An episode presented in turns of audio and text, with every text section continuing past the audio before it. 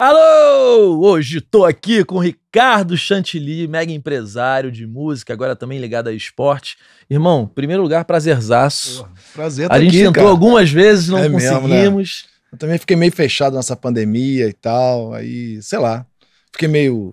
não, nem fechado em casa com medo, mas meio.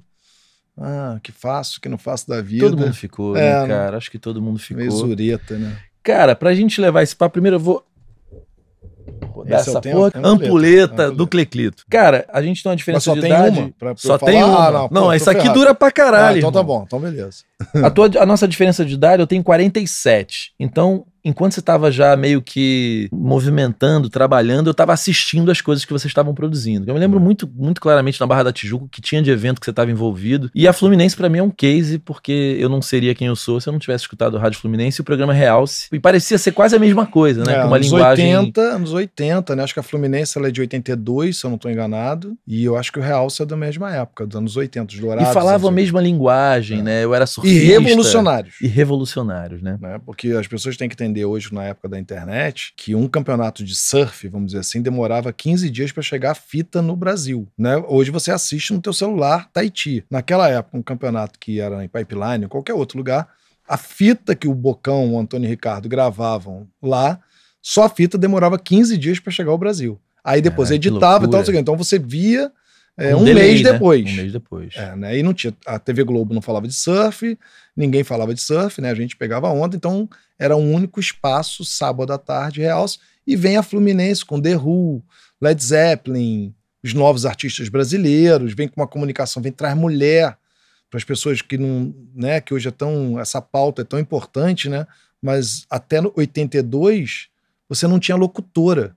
Então a Fluminense começa inovando trazendo mulher e trazendo rock and roll que era maldito, e tanto que é o apelido dela, né, e virou o nome dela, depois o codinome dela, a maldita, né? E eu peguei a segunda fase da Fluminense, eu não peguei essa primeira, não. A primeira eu era também que nem você. É porque ser surfista nos anos 80 não era igual ser surfista Não, hoje, né? o não, Medina ganha campeonato, não. ele é garoto propaganda de, de, de Não, o surf era multinacional, né? maconha, né? Era maconheiro, o cara era maconheiro e vagabundo, né? Meu pai militar, mas gente boa já, meu pai não posso nem botar aqui, era um militar. Meu pai foi à guerra, Segunda Guerra Mundial. Foi a guerra. É, meu pai foi guerra. Eu sou o último filho.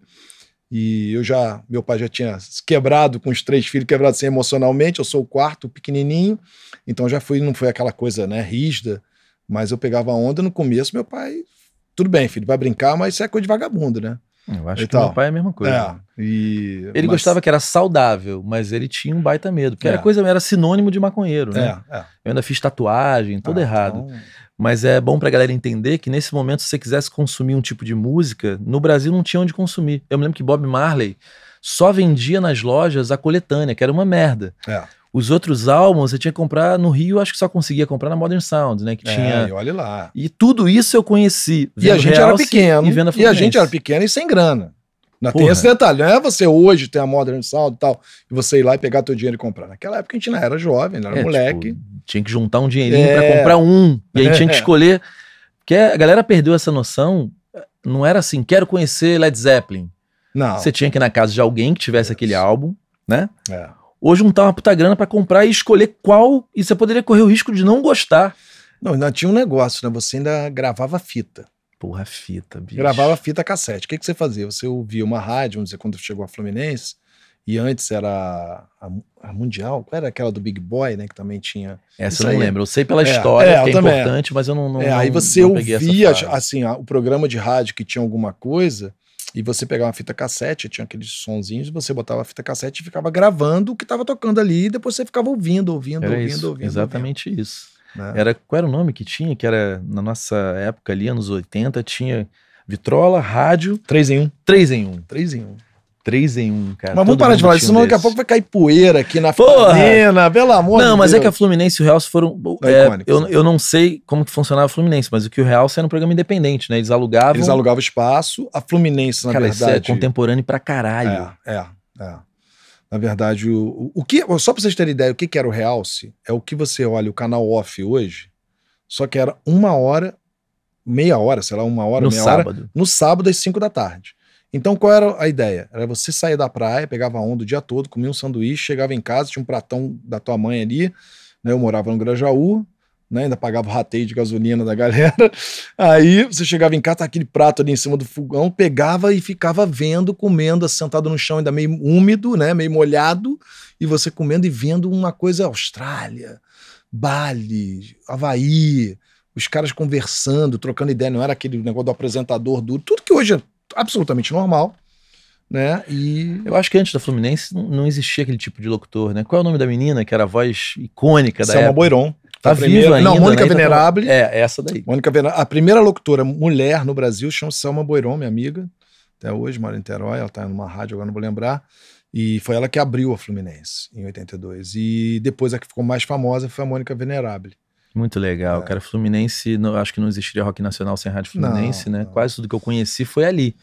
É. Gente, era muito careta o mundo. O mundo era muito careta. Era muito careta. O Brasil... E ao mesmo tempo era muito louco. Era muito louco, Por exatamente. Quê? Porque você pegava um disco do Led Zeppelin, porra, cara, quem tá fazendo música como Led Zeppelin fazia nos anos 70? Ninguém. Existe. Hoje. Ninguém. Ninguém. Né? Então é muito doido. Você pegar um Pink Floyd, né? É, isso até eu vi uma vez o, o naquelas séries do canal off do 70 e tal, tem uma declaração do Bocão foda. Porque ele fala assim, cara, a gente pegava onda, né? Aquele negócio todo cabeludo e tal, pier, aqui em Ipanema, não sei o quê. E, cara, chegava o disco do Pink Floyd, era capa, era duplo, aí todo mundo sentava, pô, estava oito, dez amigos e botava o disco e ficava todo mundo olhando a capa e viajando no som e botava de novo, ficava quatro, cinco horas ouvindo um LP. E, né, e essa música perdura até hoje, né? Até hoje você continua é, viajando o com nível de músicas. atenção que a gente dava, não só pra música, mas quando a gente assistia um filme, É. era uma atenção absoluta, né? Porque não tinha o telefone, não É, tinha não distração, então é, isso era normal, gente. A gente pegava um disco, tanto que quando você vai ler as biografias, tinha a questão do rock de Brasília, porque eles eram filhos de diplomatas, então Exatamente. chegava mais coisa lá, né? Do que chegava no Rio. Exatamente. Então, e, e isso moldou, inclusive, a cena cultural dos lugares, né? Exatamente. Então, isso hoje, cara, a gente poder simplesmente, quero conhecer alguma coisa, ir lá, botar e consumir, né? Democratizou pra caralho, né? Sabe que outro dia o Rick Bonadio, a gente fazendo uma live, e eu e ele, o Dudu Borges, acho que foi pra FGV, alguma coisa assim. E a gente falando, e ele falou uma coisa: não tem mais banda, né? Porque hoje o cara não quer ter uma banda, o negócio de juntar a banda e tal, hoje não tem mais essa, essa revolta do cara contra o governo, contra o É establishment. que eu acho o- que. Não existe. Hoje o cara quer ser dupla. Ou ele, quer, ou ele quer ser Instagrammer, Ou ou ele é. quer ser streamer, ou ele Ou quer. jogar, né? Ser jogador. Cara, sabe uma coisa que. Assim, eu li, eu li um artigo lá de, lá de fora de um cara falando o seguinte: a gente escutava The Clash pra ser rebelde em casa. É.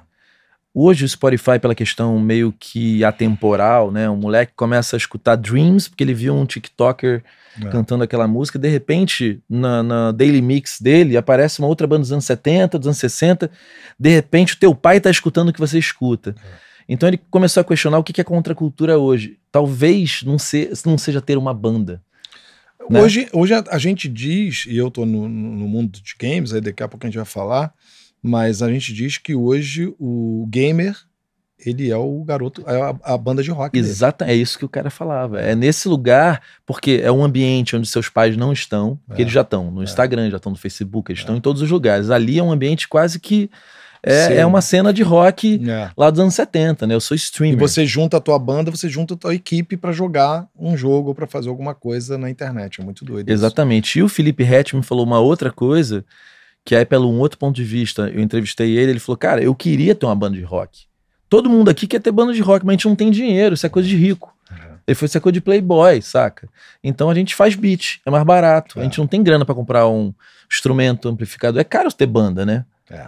Então isso mudou. Talvez É. o novo rock and roll é o É, trap, e é o facilitou outro lado também que você pode sozinho montar tudo dentro do teu quarto e tá uma música pronta e tá a tua a tua mensagem, a tua ideia tá ali e você lança sem precisar de ninguém, né? Às vezes é você, teu mixer, teu teu, teu computador e vambora. E tem uma coisa que sempre que eu converso com banda de rock, é, me desculpem os roqueiros, mas e bandas jovens, tá?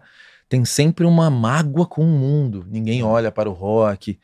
Ai, meu Deus, o rock é injustiçado. E aí você vai conver- conversar com o cara do hip hop, o cara tá pensando em como que ele vai fazer as É. lives, como que ele vai se organizar como cena, como que eles vão ganhar com merchandise. Então é um mindset antigo. Toda banda que eu vou conhecer jovem é um mindset antigo. É. É, e um e, tipo receoso, ah, pô, não tem rock. Cara, o rock para mim é contra a cultura, assim. Não é. sei se ele é uma banda de rock, talvez. Então, o que você tá falando faz total sentido. Lula Palusa para mim é um, é, para mim aquilo é rock and roll pra caralho. É. Mas não é uma banda de rock tradicional é, como a gente imagina o rock, né? É. Você, na Fluminense, conta a história de como você entrou ali. A gente pode passar rápido então, por vamos isso. Passar rápido, vamos. Porque é uma história de empreendedorismo, velho. É. Tu era um moleque, entrou é, então, ali. Eu comecei minha vida. É, o chantilly veio porque desde os 15 anos eu comecei a fazer roupa de surf, camiseta de surf. E aí era chantilly, surfwear. Né? Eu tinha 15 anos de idade, comecei a trabalhar e tal. E aí o negócio pegou.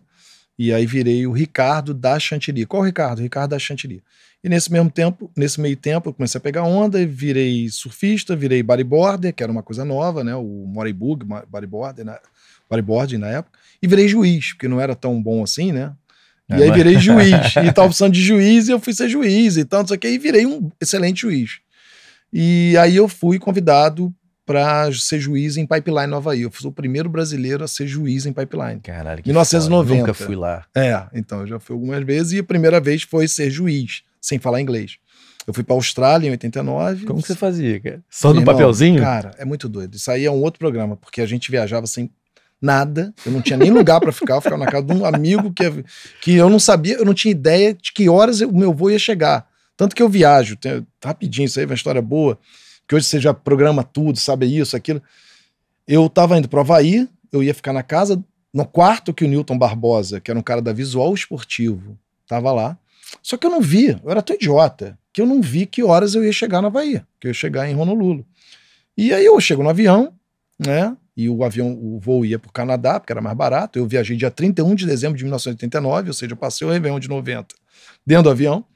E quando eu estou dentro do avião, eu encontro Glenda Kozlovski, Caralho, essa é que era competidora, é. e o pai dela, Tony Kozlovski, e aí, Chantilly, tu vai para onde? Vou provar aí, tarará, tu vai ser juiz, ela era competidora e tal. E vai ficar onde? Ah, vou ficar com o Nito Barbosa. Beleza, tá? Alugou carro? Não. E você tem alguém para te pegar no aeroporto? Não. Você sabe que horas o voo vai chegar? Eu falei, não. Cara, a gente vai chegar lá de madrugada. Não tem nada. Tá tudo fechado. E você sabe aonde que é a casa do Newton? Eu falei, não.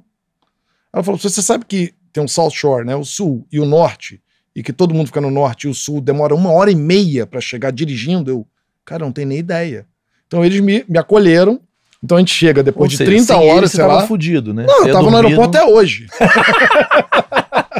eu tava lá até hoje esperando o Newton Barbosa. Acontece que a gente chega lá de madrugada, aí a gente vai pro Norte Shore, tal, demora, e aí o, o Tony, eu acho que se perde, ele se perdeu, que tem um lado da ilha que você pode ir, pelo outro, você nunca, se, você nunca vai se perder, você vai chegar, porque é uma ilha. Só que você pode ir pelo lado certo e pelo lado errado e dar uma volta, né? Ele foi pelo lado errado, chegou lá, sei lá, duas horas da manhã, três horas da manhã, o dono da casa não deixou, eu queria pagar para ficar lá no quarto para dormir, tomar um banho, tá 30 horas, sei lá, viajando. O cara não deixou, eu dormi dentro do carro. E no Caralho. dia seguinte, o, o Newton Barbosa aparece, aquelas coisas que só acontecem quando você tá. O acaso, né? O acaso vai te proteger, né? Exatamente assim. E aí eu vou e fico com o Newton. Então eu, eu fui juiz lá, fico morando nos Estados Unidos, julguei o circuito norte-americano e tal, tal, tal. Voltei para Havaí, fui, aí já falando inglês em 91, fui chefe do juiz, head judge e tal e volto para o Brasil em 91, meio do plano Collor, aquela loucura toda. E aí, um dia, desespero, porque nada acontecia, né, de trabalho e tal. Tá tipo agora, não tem trabalho, não tem nada. É, eu ligo para o Edson, que era o cara, um amigo meu da Rádio Fluminense. Ah, e nessas épocas aí que eu viajava, eu fazia boletim. Alô, estamos aqui direto da Austrália, Parará, em Sydney, no Campeonato Mundial de Bodyboard, Parará, Parará, e fazia boletins para Fluminense, para Rádio Cidade, para várias rádios. E aí eu falei, pô, Edson, é, tô aí, será que consegue uma entrevista naquele programa de surf? Aí ele falou, o programa faliu, acabou, não tem mais. A rádio tá mal e tal, a Fluminense, isso em 91.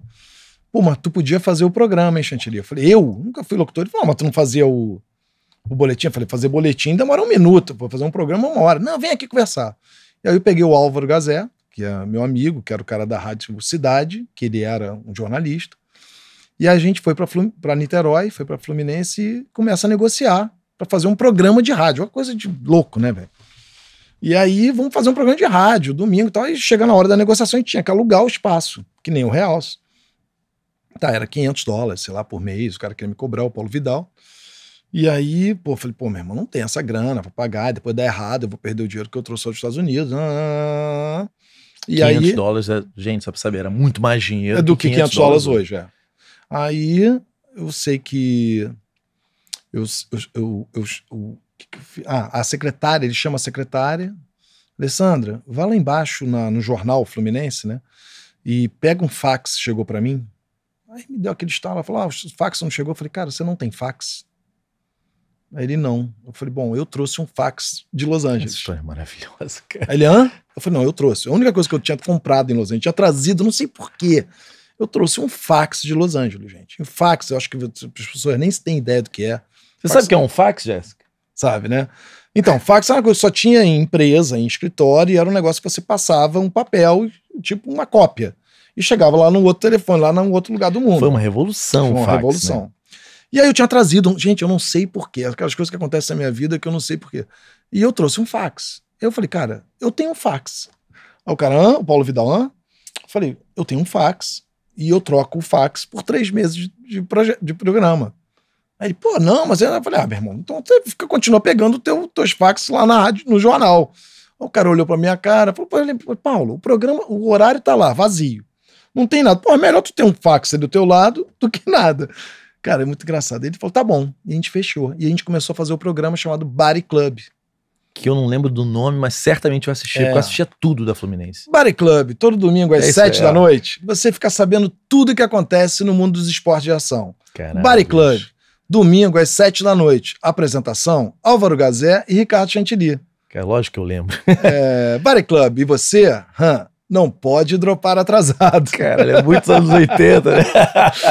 E aí a gente começa o programa, esse programa dá certo, porque ele era o realce do rádio, e a gente entrevista, e eu tinha trazido, sei lá, 500 CDs, e já naquela época as bandas australianas, que eu era muito fã. É, e eu tinha trazido de Los Angeles, eu tinha trazido o fax e os meus 300, 400 CDs, sei lá. Era isso que eu tinha trazido, mais roupa. E aí, cara, a gente começou o negócio, e a Headley patrocinou a gente. E aí começou a dar um dinheiro. E aí tal, tal, tal, tal. E eu indo, aí aqueles três meses viraram, foram indo, e eu sempre ia toda semana, quarta-feira ou quinta-feira, gravar as chamadas. E nesse, isso que eu falei agora, nesse domingo vai acontecer isso, tal, de cobertura do Mundial de Surf, não sei o quê. E por ser rádio, a nossa velocidade era maior que a televisão, ou seja, tinha um campeonato em pipeline na sexta-feira, no sábado, no domingo, os caras me mandavam o fax, os meus Com amigos, informações todas. eu tinha informação, a gente fazia o boletim e dava na hora. Então, toda a comunidade do surf do Rio de Janeiro nos anos 90, no começo dos anos 90, ficava esperando para saber o campeonato do Fábio Gouveia, do Teco Padarati, do não sei quem, que eram os Gabriéis Medinas e os Felipe. Toletos de hoje. E aí era, era o, o ponto de comunicação com a galera do surf.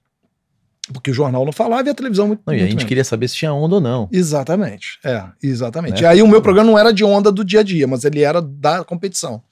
E aí, cara, o programa foi um sucesso e eu ia lá e ficava conversando com o Paulo Vidal. o Paulo- eu falei, pô, mas por que que você não faz isso? Por que que você não faz isso? Eu sempre metido a saber de marketing, né? E aí ele falou, pô, meu irmão, para de fazer. Você estudou marketing ou sempre foi Cara, eu, intuitivo? eu nunca, cara, eu sou um, um velho burro. Eu fiz o segundo grau, eu passei para publicidade na Gama Filho, não fiz, fiz o primeiro período e parei. E fiquei fazendo roupa e fazendo coisa, e campeonato e isso. E eu me autoformei. E quando eu morei em Los Angeles, nos últimos quatro meses, quer dizer, eu não, quando eu cheguei em Los Angeles, eu não falava inglês. Então eu aprendi a falar inglês. E em um ano e meio, dois, nem em dois anos que eu fiquei lá, e nos últimos três ou quatro meses, eu fiz um curso de extensão de marketing na UCLA. Que aquilo te abriu também um. E aí, cara, eu levava um gravador, né, pra ficar vendo o professor, porque eu achava que eu não ia entender. Aí eu, na primeira aula, falei, pô, eu entendo tudo, né? Então tá tudo certo. E aí eu comecei a trocar ideia com o professor. E o cara era muito foda, porque ele falou assim: quando eu inventei a tampinha de rosca pra Pepsi, né? Quando isso é eu, do é porque era só caralho, de né? abrir assim, ele inventou. Eu falei, ah, você? Eu falei, peraí, mas por que que você dá aula aqui? Eu perguntei pra ele um dia. E o cara é uma gente boa. Ele falou, pô, porque eu quero dar aula, né? Isso é lei, pô. Passar o conhecimento. Eu falei, meu irmão, no Brasil, professor não é isso, professor não pode. Cara, na Berkeley eu tive aula com caras que eram referências pra mim mesmo. Uhum. Assim. É, é, tem isso lá fora mesmo. É, né? O cara cara é muito bem passar. sucedido, ele quer passar conhecimento. né? É.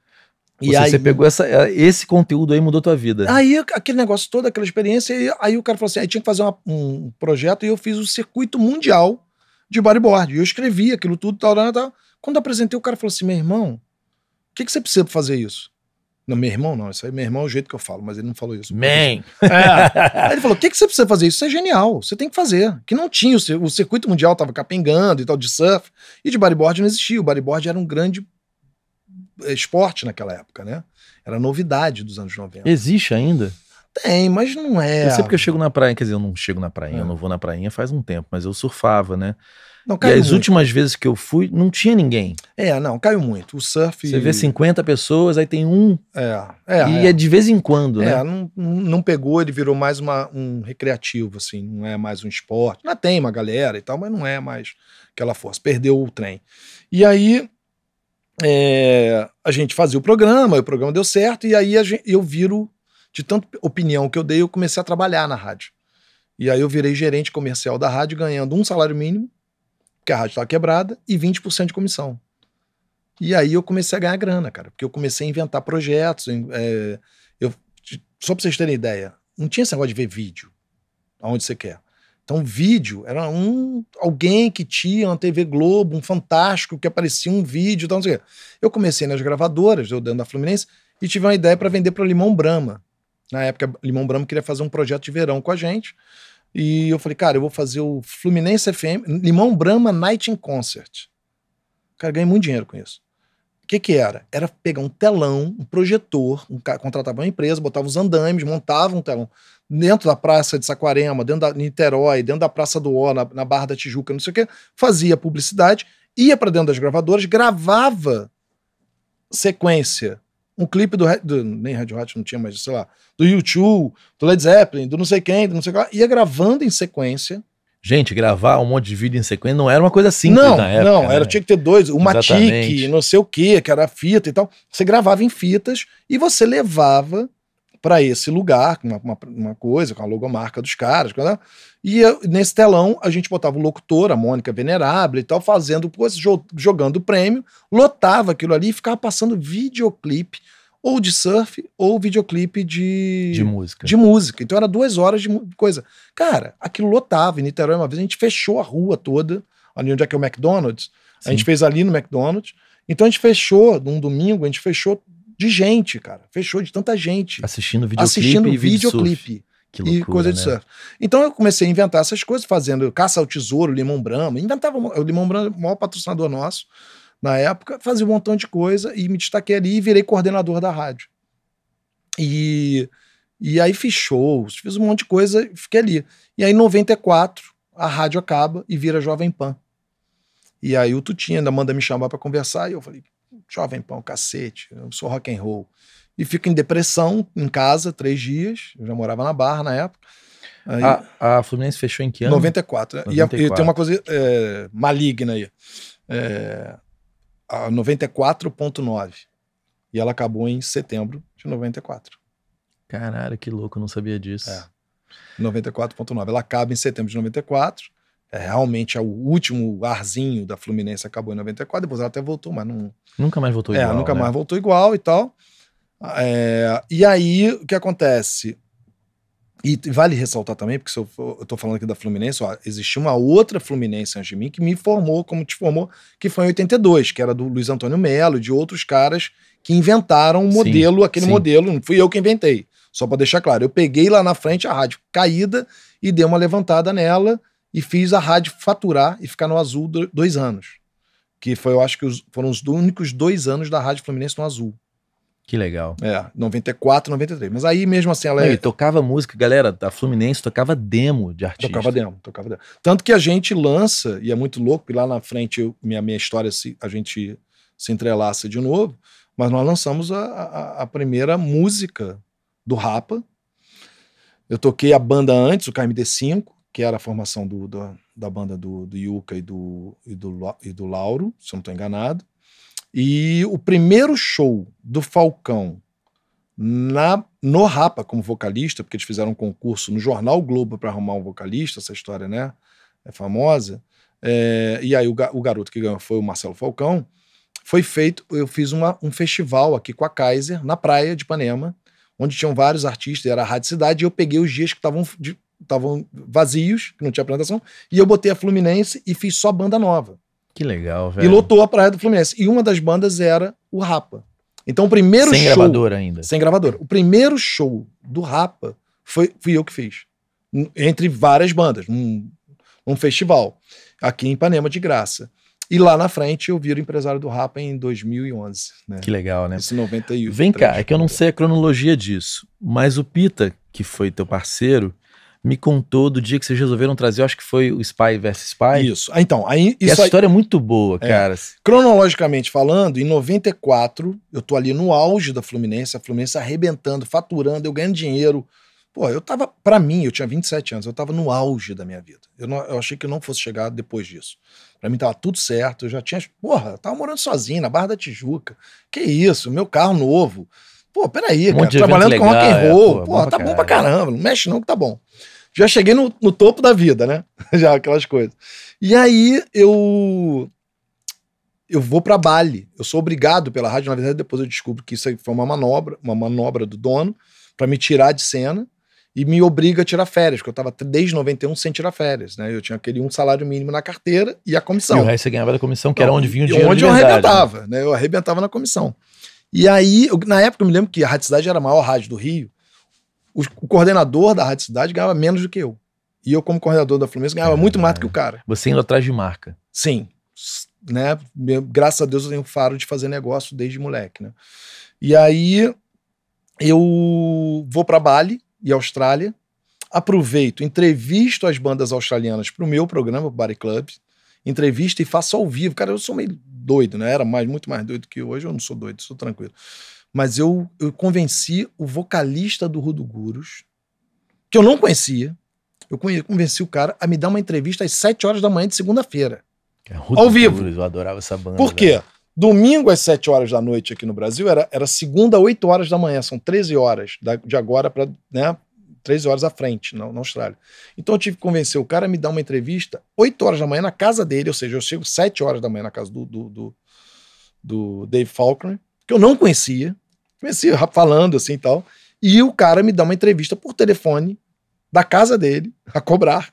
pra- pra- Cara, nessa época falar pro telefone era É, caro pra e caralho. o Álvaro aqui no estúdio em Niterói e eu falando com ele, dando a entrevista e tocando o novo disco deles. É muito coisas que hoje a gente não pensa fazer. Bom, é, eu fico lá, vou pra Bali pegar onda e volto pro Brasil. Quando eu volto, vira a Fluminense FM. A Fluminense vira Jovem Pan. E aí eu fico em casa em depressão três dias, né? Como eu falei, tipo, puxaram meu tapete, eu no auge da minha vida, né? Até então. E o Pita me liga, o Sérgio Pita, que tinha um programa e fazia muita publicidade na, na Fluminense. É, ele me liga e fala: pô, o que, que tu vai fazer, cara? Eu falei, meu irmão, não sei. Ele falou: ó, tem um escritório aqui, o escritório dele em Copacabana, tem um escritório aqui, tem uma mesa.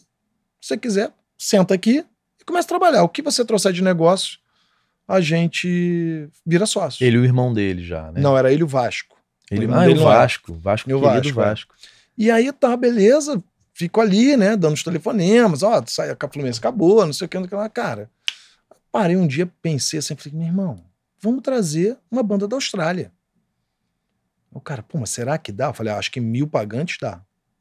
É porque, só pra vocês entenderem, gente, eram bandas que quem assistia o Realce e Era- escutava Fluminense, a gente era fã dessas bandas. É. Australian Crown. Eu lembro É. que eu não conseguia achar disco nos Não Estados tinha, Unidos dessas tinha. bandas.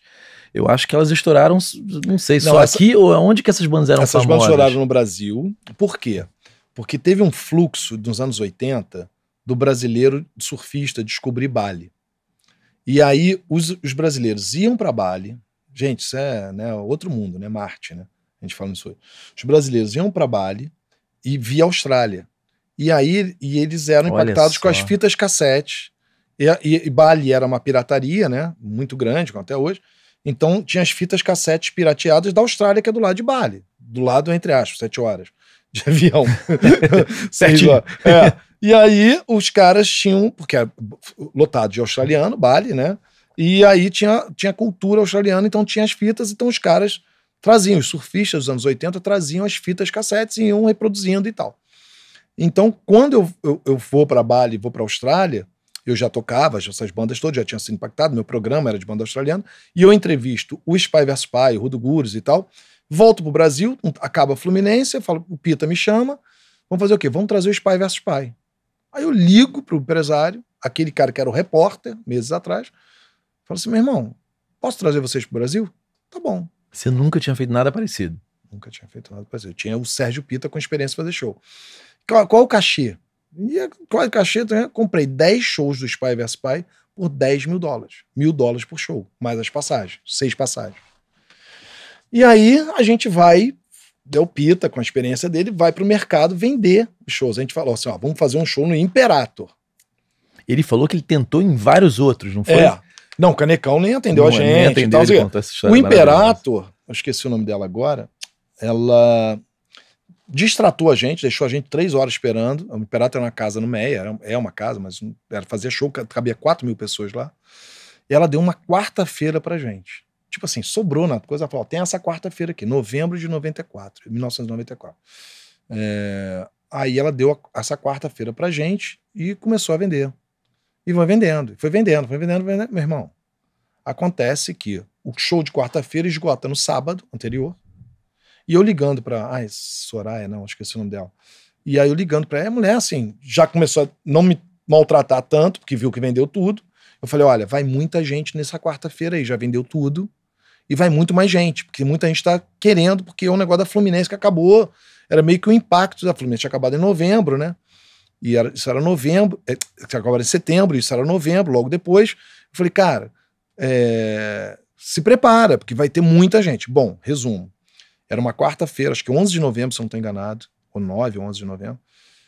Tinham 4 mil ingressos vendidos e tinham 6 mil pessoas na porta, e as pessoas, 2 mil pessoas a mais. Ah, e o Rio de Janeiro nesse dia choveu tudo, aquele coisa do Rio de Janeiro, e o Meyer lotou de água até um metro e pouco. Mesmo assim, tinham 6 mil pessoas na porta. Que, que foda. Chuto, que começaram a forçar, que negócio de ingresso, ela não se preparou.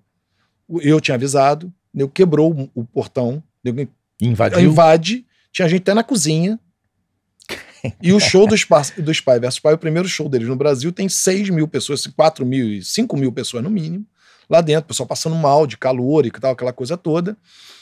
E uma loucura. Nem eu tinha noção do que era aquilo. Né? Nem eu tinha noção do que eu estava fazendo. Eu Vocês achei que ia dar mil. um risco, né? Diz o Pita que se desse errado, vocês estavam muito fodidos, né? É. Eu perdi o que eu não tinha naquela época. Perderia tudo que não tinha. Que né? eu não tinha. Perderia o meu Fiat Uno, zero. Que eu tinha Caralho. um Fiat Uno da, da Rádio Fluminense. E como que foi chegar ali e ver aquela galera? Bicho? Meu irmão, foi doido porque, cara, é muito louco, né? Porque você faz um negócio que você acha que vai dar certo, mas você não tem certeza. E aí você vê que dá tão certo assim. Eu já tinha visto que ia dar antes porque vendeu antes. E a gente fez uma turnê de 10 shows, cara.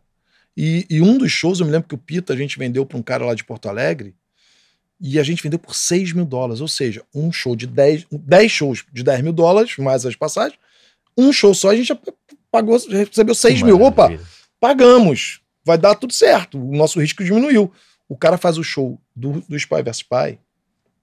Ele comprou o show, ele fazia, naquela época ele fazia o que queria. Ele botou no gigantinho. Eu Ou achei seja, que eu ele, tinha... ganhou, ele ganhou muito mais dinheiro que você. Eu né? achei que eu tinha me dado bem vendendo de, de 1 por 6, o cara vendeu para 9 mil pagantes. Que beleza, hein? Aí foi uma loucura, né, cara? E tem uma história boa que os caras do Spy me pegam depois e falam assim: Ricardo, esse show tem quantas mil pessoas hoje? Eu falei, ah, 4 mil, 5 mil, né? Vendeu 4 mil, pelo menos 4 mil ali. Ah, igual o nosso último show na Tasmânia. Eu falei, por quê? Tinha 4 mil? Ele, não, menos. Eu, 3 mil? Não, menos. 400? Menos. Era um pub, tinha quatro pessoas.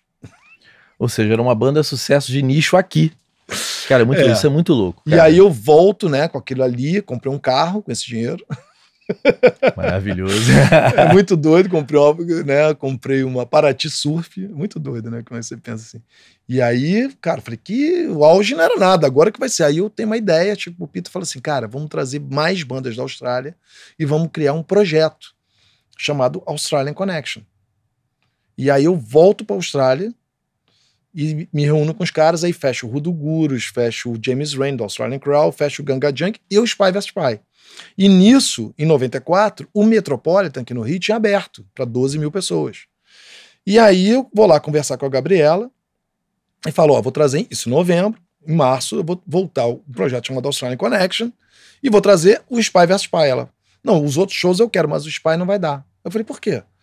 Ela falou, nunca uma banda que vem da, faz muito sucesso, depois ela volta não dá, não faz sucesso.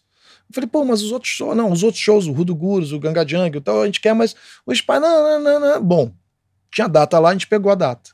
Vendemos 12 mil ingressos do Spy vs Spy na volta, em março. Caralho, velho. É. Cara, isso surpreende. Assim, foi muita loucura. Foi muita loucura. E aí, eu só fazia show, aí eu fiquei em 94, no começo, final de 94, com 95 inteiro. De repente você virou empresário de show. É, né? virei empresário de show, aí 96 inteiro e 97. Aí em 97, um belo dia, a gente. Aí tem uma história ótima também do o Man at Work, né? Que depois que pesquisa aí quem é a banda. Porra, ela tinha é a parado. banda predileta, na verdade, Então, daquela época. Exatamente. A banda que essa sim tinha feito sucesso no mundo inteiro. E isso já lá por 96. É, toca o telefone, né? Eu tinha um PT 550, né? Aquela coisa que. e naquela época parecia. Puta, eu tô muito velho, cara. Puta que merda falar isso. Mas vamos lá. É, toca, naquela época não tocava o, a- o Bina. Era 00. Bina. Bina nem existe. é Gente, né? Bina era uma É. coisa que. O que, que era o Bina mesmo? Bina era um número, né? Que, Que aparecia Que o- aparecia. A Então, gente, mas- a gente tá velho. É. Aí eu olho, era 00, sabia que era lá de fora. Aí eu atendi, alô. Aí eu vi que era um gringo, lógico, né? Alô, Ricardo e tal. Eu falei, opa, tudo bem? Sou eu. Aí o cara, tudo bem? Aqui é o Colin Rey do Man Network. Aí eu comecei a rir, achando que que era um australiano me sacaneando, né? Um dos meus amigos de alguma banda. E aí eu falei, ah, tá bom, eu sou o Papa. Papa Francisco. Você sei lá. mandou essa? Eu mandei essa, aí eu sou o Papa, não sei o que aqui do Brasil. Aí o cara, ah, desculpa, você não tá podendo falar? Quer que eu ligue depois? Eu falei, mas peraí, quem tá falando? É o Colin Rey. Conhece a banda Man Network? Eu falei, lógico que eu conheço a banda Man Network. Eu falei, mas é o Colin Rey, Colin Rey? Ele falou, é, o Colin Rey, Colin Rey. Ele tô ligando de Los Angeles, eu moro em Los Angeles. Eu falei, cara, é o Colin Rey me ligando. Aí eu falei, não, Colin, desculpa, pô, pode falar, cara. Eu comecei a tremer, né? Aí eu falei, pô, mas o que, que foi? Ele falou, não, você quer? Porque eu, a minha banda, no Man Network, você conhece? Eu falei, sim. É, nós decidimos voltar, eu e Greg Ham, que era o saxofonista, e a gente quer voltar para um lugar que a gente não fechou. A gente fez muito sucesso no mundo, e o único lugar que a gente não foi como banda foi o Brasil, um, dois. E todo mundo da Austrália fala bem de você. Eu queria voltar. Você topa fazer a nossa turnê de que volta? isso, cara? Meu irmão, eu desmantelei, assim, quebrei. Eu falei, cara, sim. Ele dá pra você anotar um telefone? Eu falei, cara, eu tremia. Quase comecei a chorar. Eu acho que eu tava no shopping, eu acho que é um negócio desse. Eu peguei um papel lá, falei, peraí, só um minuto, pelo amor de Deus, eu engasgando e tal. Anotei o telefone do Andrew Walker, que era o empresário dele, na Austrália, ligo pro cara e na outra semana eu tô na Austrália. E vou pra Austrália na outra semana, cara. Era muito assim, tum, fui. Eu fui pra Austrália, eu me lembro que eu fui pra Austrália, fiquei três dias e voltei. Porque eu era apaixonado por uma garota e não queria abandonar ela. E voltei pro Rock in Rio, no, Mara... no Rock in Rio não. Maracanã. Maracanã ou Hollywood Rock? Hollywood Rock. Hollywood. Rock no Maracanã. E eu volto totalmente no jet lag louco de três dias, quatro dias na Austrália. Ninguém fica quatro dias na Austrália, são 13 horas de fuso. Eu volto e tal, porque eu não queria perder o show, não era por causa do show, era por causa da, da- da Da minha namorada. e aí eu volto e, e, e- e faço a turnê do Man Network. Isso com Pita. Com Pita, tudo sócio. A gente foi sócio direto. Aí a gente faz a turnê do Man Network, são 20 shows, 20 sold out, 20 esgotados. Ou seja, o teu auge lá da Fluminense já não Já era tinha mais hora faz tempo. Não, e aí eu tô achando que eu tô no auge. E aí, em 97, aí eu trouxe Midnight Oil e tal, parará, Midnight Esse eu Oil. vi que é tudo. Essa época eu vi tudo. E aí, um belo dia, Fernando Furtado, que é empresário do Skank, meu amigo, que eu tinha lançado praticamente lá na Fluminense FM com um show aqui no Arpoador, num domingo à tarde, uma banda nova chamada Skank, é uma das bandas novas que nós lançamos. É, a gente faz o- um show aqui, fiquei amigo do Fernando, fiquei amigo do Samuel, tal, tal, tal. e o, o, o Skank explode no Brasil inteiro e tal. Tanto com Garota Nacional, o anúncio de Garota Nacional no Jornal Nacional, na TV Globo, é com a minha voz. É mesmo? É. Eles me chamaram, a Sony, na época, me chamou para eu gravar o comercial, que eu era a voz surf, eu era a voz jovem. É. é. Entendeu? É Naquela época era tal. Então eu gravei o, o, o, o- o comercial deles. E aí o Fernando Furtado vai e me chama. Você conhece uma banda nova chamada J Quest? Eu falei, conheço. Você conhecia mesmo? Não. Não. Eu vou te contar por quê. Dois meses antes, três meses antes, teve um show do Skank no Metropolitan, esgotado, super esgotado. Que foi tipo seis, sábado, domingo, tinha dia que eram dois dias. Era assim, absurdo. Skank, né? Explo- explosão, assim. E eu chego pro show, mas eu cheguei um pouquinho antes. Ali naqueles camarotes, ali em cima, encontro. E vou, na, e vou ali para ver a banda de abertura. E eu vejo a última música da banda de abertura. E eles estavam de chapéu, aquela peruca que eles usavam e tal. Isso em 97. 97. E aí eu vejo aquilo ali, só que eu vejo, e sempre a banda de abertura no Metropolitan, você olhava ali para baixo, tava meio vazio. Quando eu vejo, tava todo mundo pulando, os caras de peruca no, no, no palco, aquelas perucas de grandonas, assim, gigantes, né? É, aquela época, primeiro álbum, né? Primeiro álbum deles. E todo mundo cantando, tipo, todo mundo se acabando. E eu vi a última música, a maior vibração e tal. Eu falei, cara. E aí eu voltei falei, pô, podia ter chegado mais cedo. Na minha cabeça pensei isso, pô, os caras eram legais. E aí todo mundo vem assim, Ronaldo Viana, não sei quem. Então, cara, Chantilly, você viu o Jay Quest? Você viu? Eu falei, é. No começo eu falei que não, né? Falei que ia chegar. Depois eu fiquei com vergonha de falar que eu cheguei na última música e comecei a falar, é. Tudo, nossa, eles são demais, eles são demais. E sabe quando você depois vê o show do Skank, depois encher a cara com o Skank, com os caras e tal? E sabe quando tu vai pra casa e aquele negócio, não, Jay Quest é foda? Dá cinco dias depois, na quinta-feira, na quarta-feira, eu tô no escritório, toco o telefone, era o Fernando. E aí, tu conhece o Jay Quest? Falei, lógico, é foda. Era o que eu tinha ouvido no sábado a noite toda, De né? todo mundo, né? De todo mundo. Falei, é foda.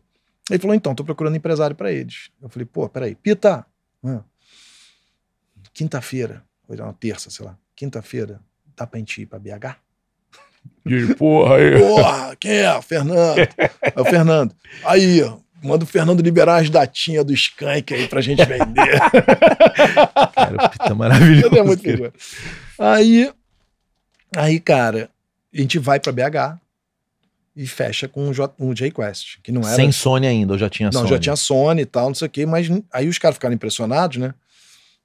Aí o Rogério e o Marco Túlio me contando depois, falaram, pô, peraí, ligam pra um cara, o nome do cara é Chantilly, Rio de Janeiro. o cara vem, todo mundo desprezando a gente, que já tinham falado com várias pessoas, e nem cagou pra eles. E esse cara pega um avião e vem para Belo Horizonte para almoçar com a gente. Aí eu chego pro meu pai e falo, pô, pai, nós vamos, fechamos com, tal, com o Ricardo Chantilly. Ô, filho, Chantilly, o cara que tem um nome desse não deve ser muito bom, não, né? e aí a gente né? fecha. Aí em 98 tem o YouTube lá na- no autódromo. Aí eles vêm, ficam na minha casa. E aí a gente vai pro show do YouTube, que eu tava fazendo a promoção pra MTV. E aí. Esse show o Gabriel abriu, né? É, isso aí. Você sabe que tem uma história maravilhosa. Fui eu e o Gabriel surfar. É, a gente foi para o carro na casa do, Laz, do Lazão e fomos surfar ali, né? E o Gabriel assim. Recreio, né? No recreio. É, no, re- o último, é o, É. o último do recreio, né? Aí eu falei, Gabriel, o negócio é o seguinte, cara. Eu tava com relógio, na época a gente usava relógio. Falei, cara, a gente tem que sair tal hora. Uhum. Só que o Gabriel é fominha, cara. E aí eu falava, cara, velho, vamos nessa. Tava, o mar tava bom. Ele, não, mais uma, mais uma, mais uma, mais uma. Quando a gente chegou na casa do Lazão, a já tava lá um tempão. Tomamos um banho, velho. A gente foi chegar pro show. Tinha um trânsito fudido. Ele chegou quase 40 minutos atrasado. O Faia Porra. enlouquecido, porque os gringos estavam É. caindo no cu Ah, dele. Esse dia. Esse tá. dia. Cara, quando ele subiu no palco, os gringos estavam muito putos. Ele teve que fazer um show menor, mas ele tava explodido, né? É, é. Então Então foi foi do- 3, 4, 5, 6, 7. Essa época o Jota Quest não era famoso ainda. Não, então- não, não, não. Tem até uma história que eu conheço o Gabriel de Grajaú, de Tijuca, de sei lá da onde, mas eu conheci o Gabriel antes e tal. Eu tinha dado uma carona pra ele uma vez, eu não lembro quando. Antes dele estourar, e ele estoura. Aí um dia eu chego na Sony, já como empresário do J-Quest, esse 98. E eu cheguei lá, parei o carro, não sei o quê, e fiquei lá esperando, né? No, no Flamengo, fiquei esperando o Ronaldo, alguém me atender. Tinha marcado. E nisso chega o Gabriel, elevador parado pra ele, tudo, tipo, pessoal aí foi lá buscar, tinha a vaga dele e tal, não sei o quê. E anos depois o J Quest tá estourado e eu chego na Sony é a mesma coisa. Mesma ba- babaquice, né? Babação de ovo. É coisa. E quando eu chego na, na- na recepção, tá o Gabriel lá esperando. Eu falei, não, peraí. Vamos entrar, você entra comigo. Cara, isso, isso é rola, muito escroto, né? né? É. muito escroto. Mas acho que o mundo é meio assim, né? É, mas eu acho que as pessoas, o, o- Clemente, eu vou te falar uma coisa. Eu já tive, como todo mundo, eu já tive muitos altos e, e baixos, né? E- mas eu sempre tentei tratar. Eu, pode ser que alguém esteja vendo agora tenha mó, tenha mó ódio de mim, mas eu acho que na maioria das vezes, eu acho que você. A gente não é amigo, Cara, a mas gente você. não é amigo, mas eu, na época da Barra, assim, que a gente era mais novo, você era o cara de meio quase todos os eventos que aconteciam, tinha alguma coisa com o teu nome, né? Eu É. me lembro que tinha o Fernando Bi- Bioco, pode ser? Bioco, é. Que também era da galera, e a gente tava com nada pessoal ali, e você sempre foi muito acessível. É, exatamente. Tipo, às vezes não rolava alguma coisa, mas era um Não, cara não, maneiro, Não, é, sacou? troca ideia. Exatamente. Eu Eu sempre fui achei isso. acessível, eu sempre te achei um cara maneiro e a gente nunca foi amigo, mas É. a gente nunca teve É, oportunidade nunca tem também. aquele negócio. Eu acho que eu sempre, né, fui diretor da rádio, fui não sei o quê, do J Quest, do Rapa, não sei o quê. Pô, meu irmão, sou eu, bro.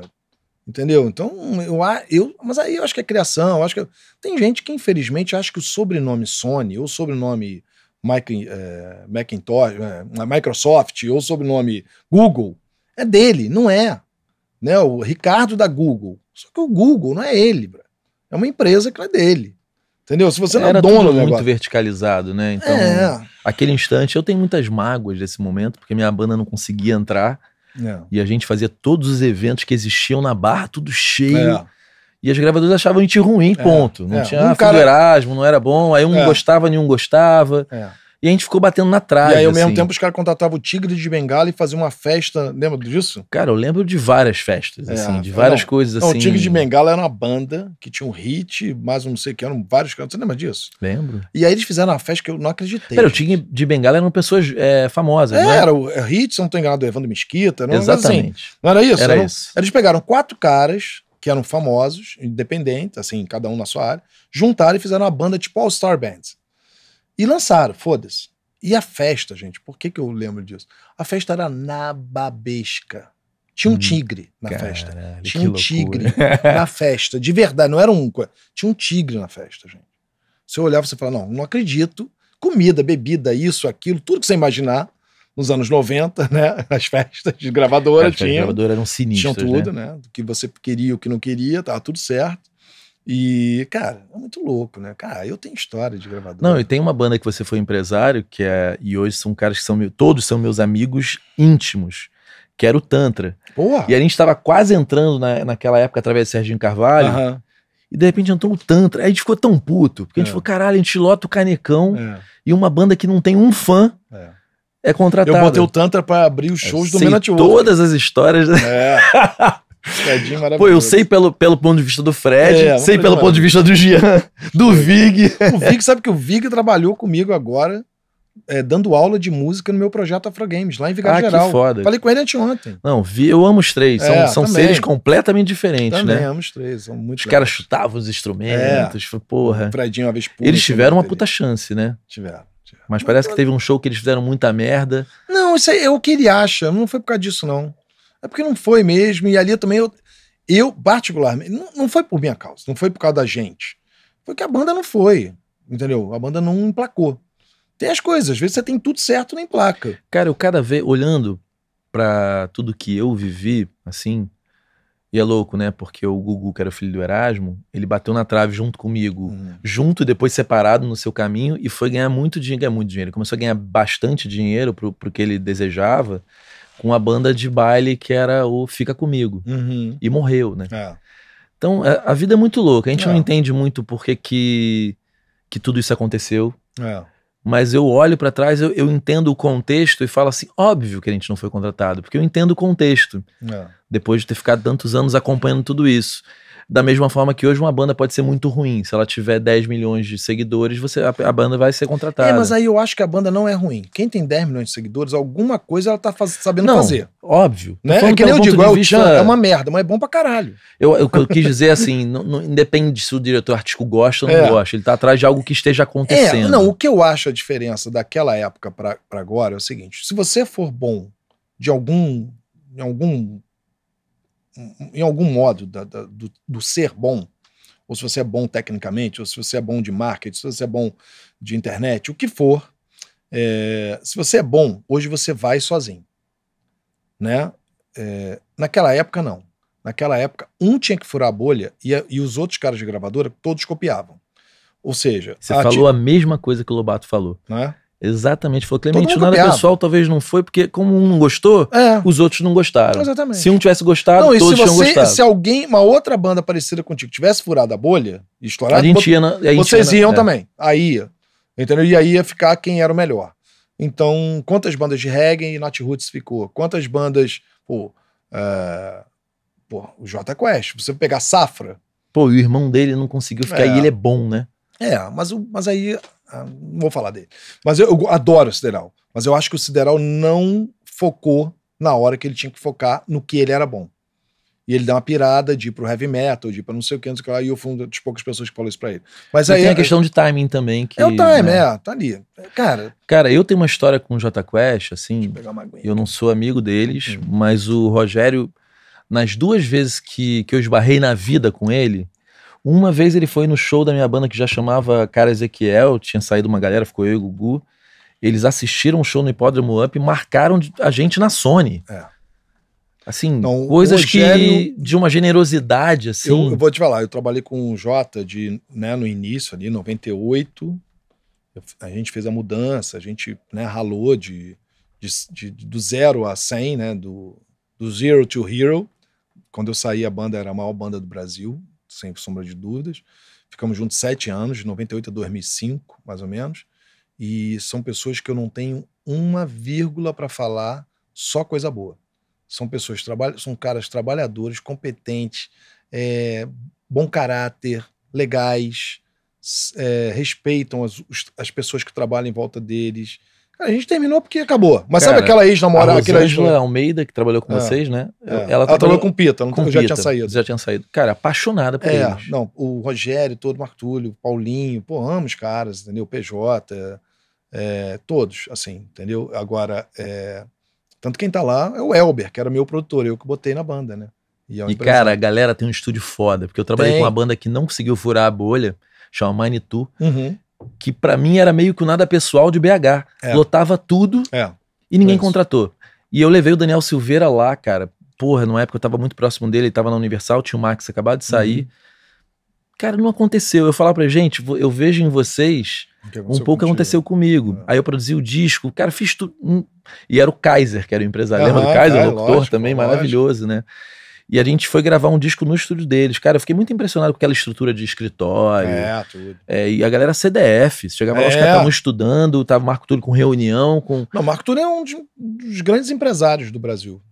Entendeu? Eu acho que talvez eu não tenha ficado no, no Jota, primeiro porque cansou, né? A gente fez muito sucesso, é, aquilo também, né? Cara, muita coisa que acontece na estrada, né? A gente era muito novo, né? É, a estrada é desgastante. é, desgastante né? pra caramba, tem o ego, tem tudo, tem tudo. E sete anos, a gente realmente era a maior banda do Brasil, né? Tipo, a gente não, desculpa eles. Eu, eu era também, fazia parte. É engraçado ali. quando você conta toda a tua história, tem sempre marcas envolvidas nas coisas, né? É. E eu me lembro que aquele case da Fanta, Fanta. era uma coisa meio diferente. Não, foi a primeira vez. Tô errado ou era Não. algo meio inaugural? Não, aquilo ali foi a primeira vez que a Coca-Cola no mundo, a Coca-Cola mundial, que a Fanta é da marca da Coca-Cola, fechou um. Ah, agora me faltou o nome. É, botar a, a cara de um, de um personagem, de um de uma pessoa viva, Music de uma banda, mesmo, é, né? é, um branding, é, endorsement, é a palavra, endorsement. Foi a primeira vez que a Coca-Cola fez um endorsement no mundo. Foi com o J Quest. Que foi muito impactante. Foi, porque quem fazia isso era a Pepsi. E a Pepsi tinha tido uma- algumas experiências ruins. E uma delas foi do Michael Jackson, que, Que pegou, pegou fogo, fogo. que não sei o que, não sei o que lá.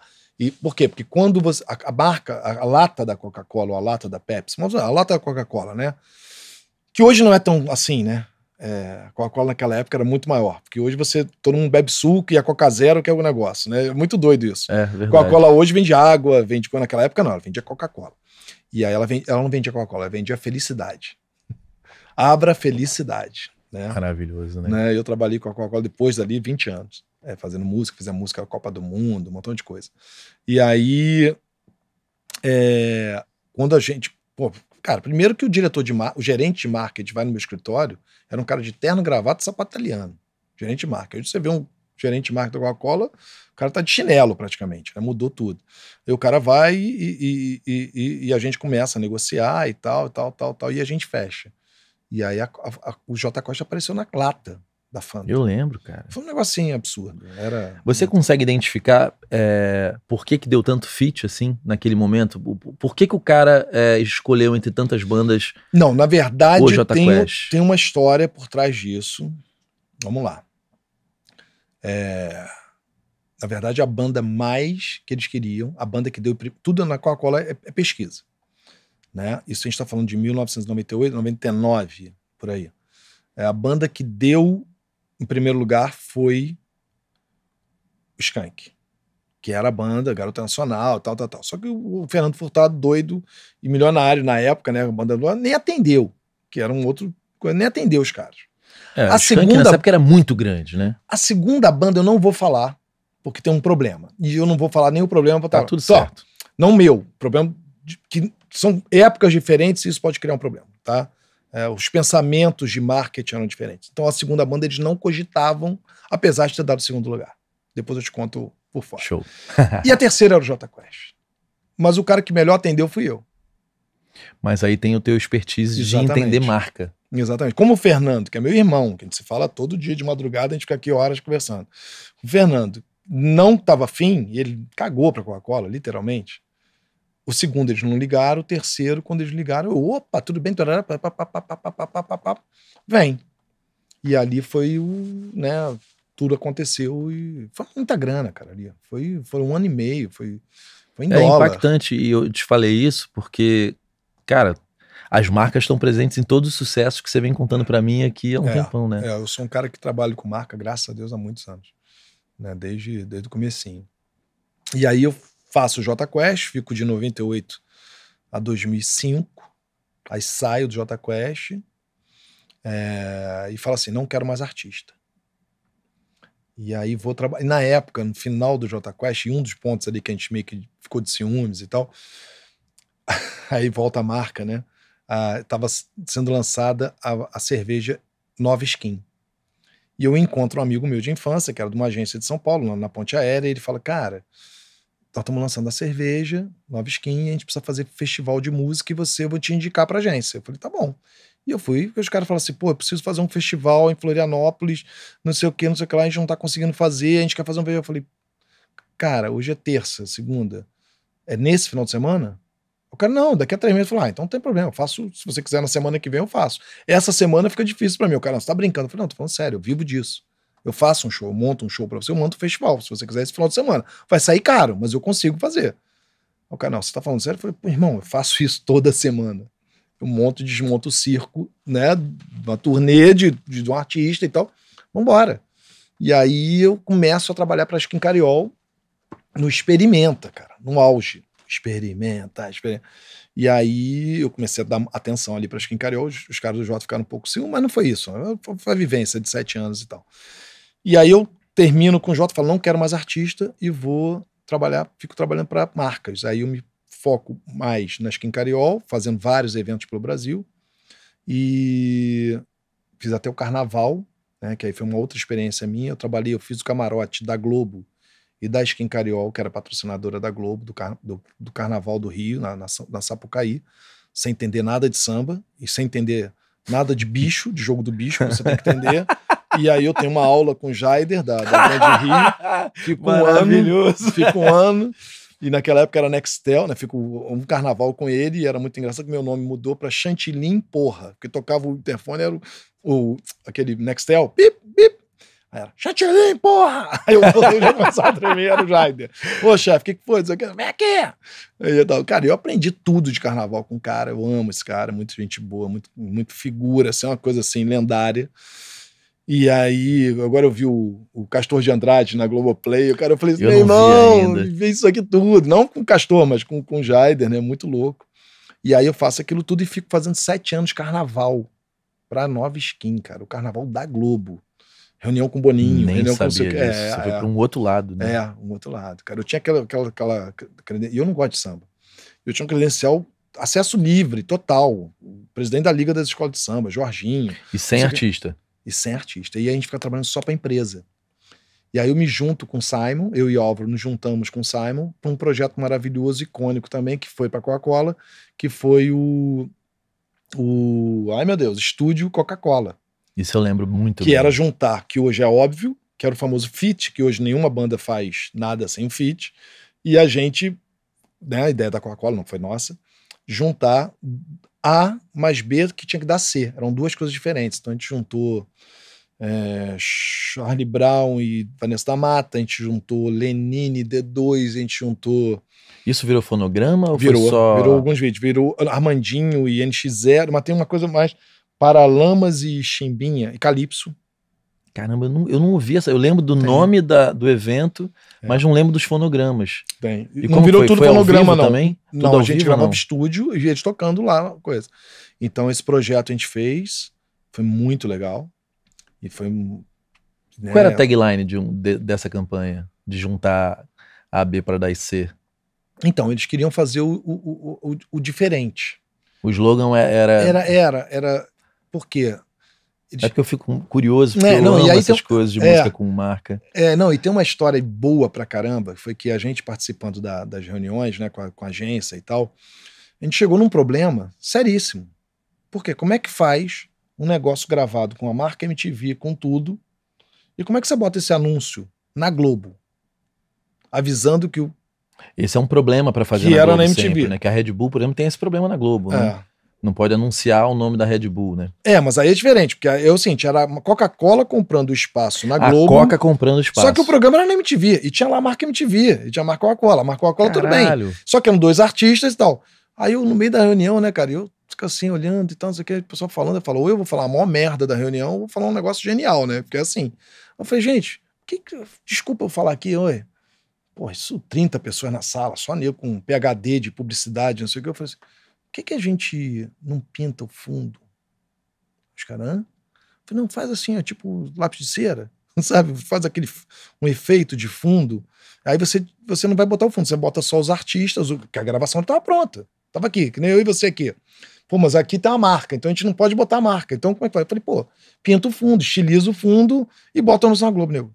Caramba, matou o problema. Tipo, Eu falei, só, já- só aí já valia a é que pena tu não tem que um. PHD, mas tu tem um rock and roll lá de É, trás, né? Porque, tipo, tem que, tem que dar um jeito, né? E aí a gente fica, aí- tem a parceria eu, Simon, e- eu e o Álvaro, né, que somos sócios até hoje. E aí a gente se junta com o, com Simon. Aí o Simon vem pro escritório, aí ficamos nós três, e aí, cara, a gente faz mais um monte de coisa, né, cara? Sempre com associação de artista e Isso. marca. A gente chegou a fazer a música da Copa do Mundo pra Coca-Cola Mundial. A gente, Que a foda. Copa do Mundo que foi no Brasil, a gente, pô, cara, a gente fez muita coisa. A gente fez a música pra Coca-Cola Atlanta, né, que é a sede, e a, a, a música tema da Copa, da Copa do Mundo, da- não da Copa, mas da Coca-Cola no mundo, era o, o- o Monobloco e a Gabi Amarantos. E aí isso foi para o mundo inteiro.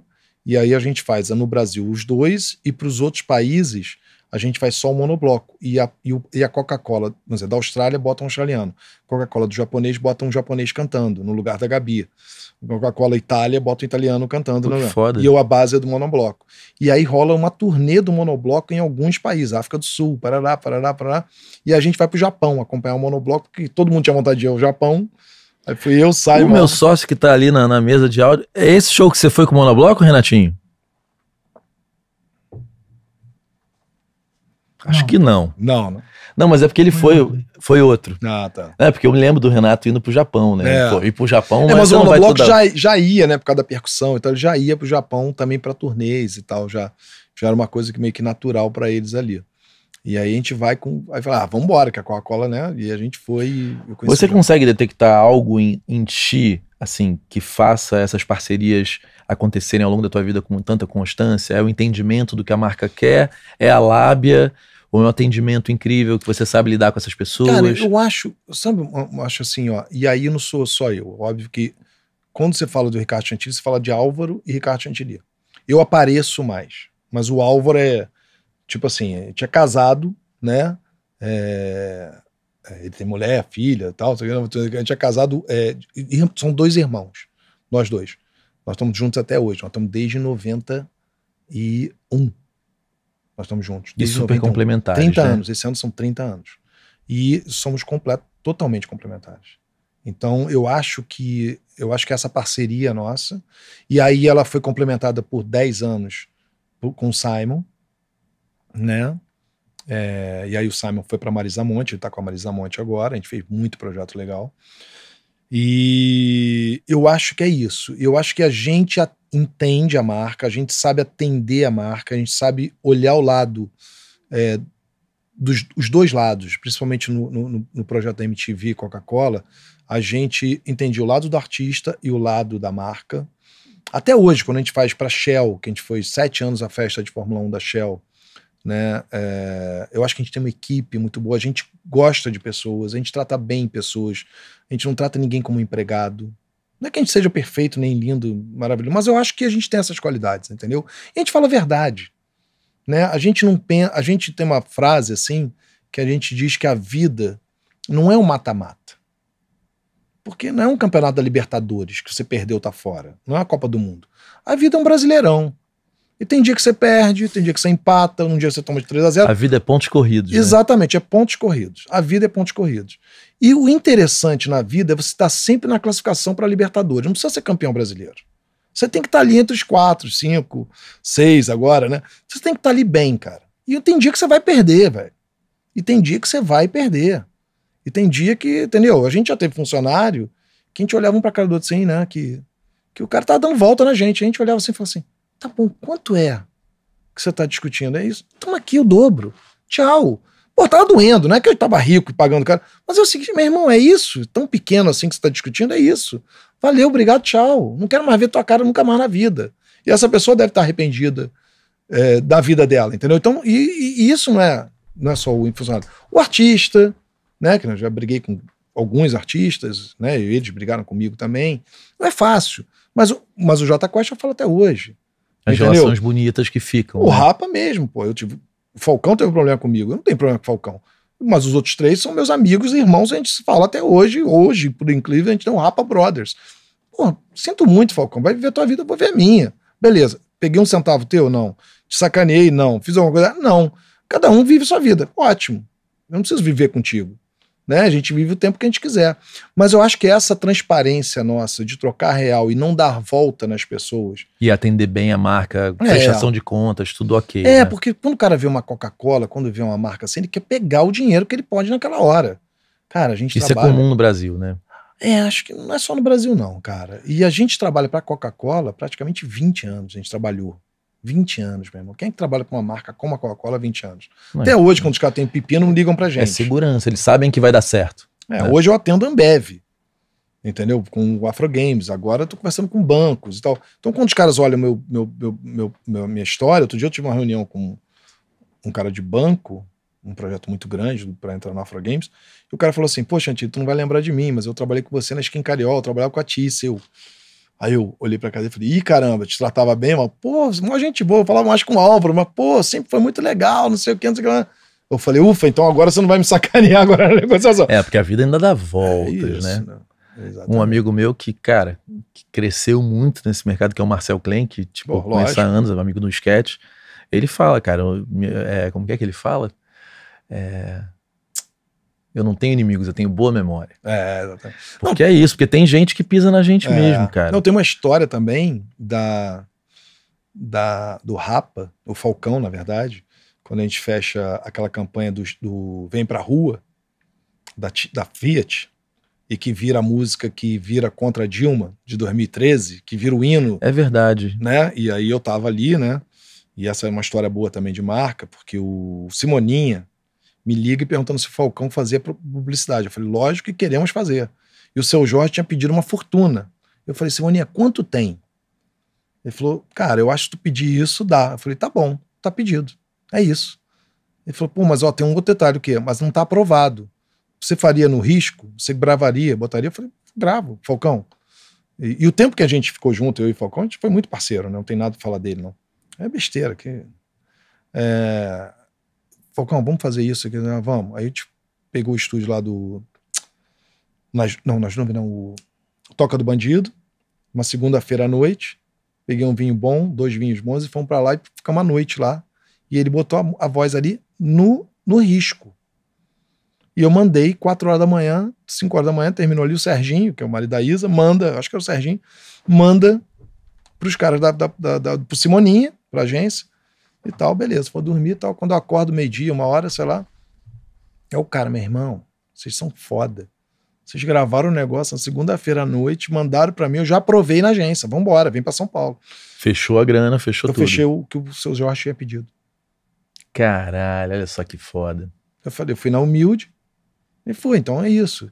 E aí, chega uma hora que eu tô fazendo um negócio com a Fiat, mas eu não conhecia o pessoal todo da Fiat, né? E aí pinta uma coisa que foi muito legal, que era a, a Luciana Novaes, que hoje é vereadora no Rio, e ela tomou um tiro na, na, na faculdade, né? Saindo da faculdade, aquela garota é uma coisa emblemática e tal.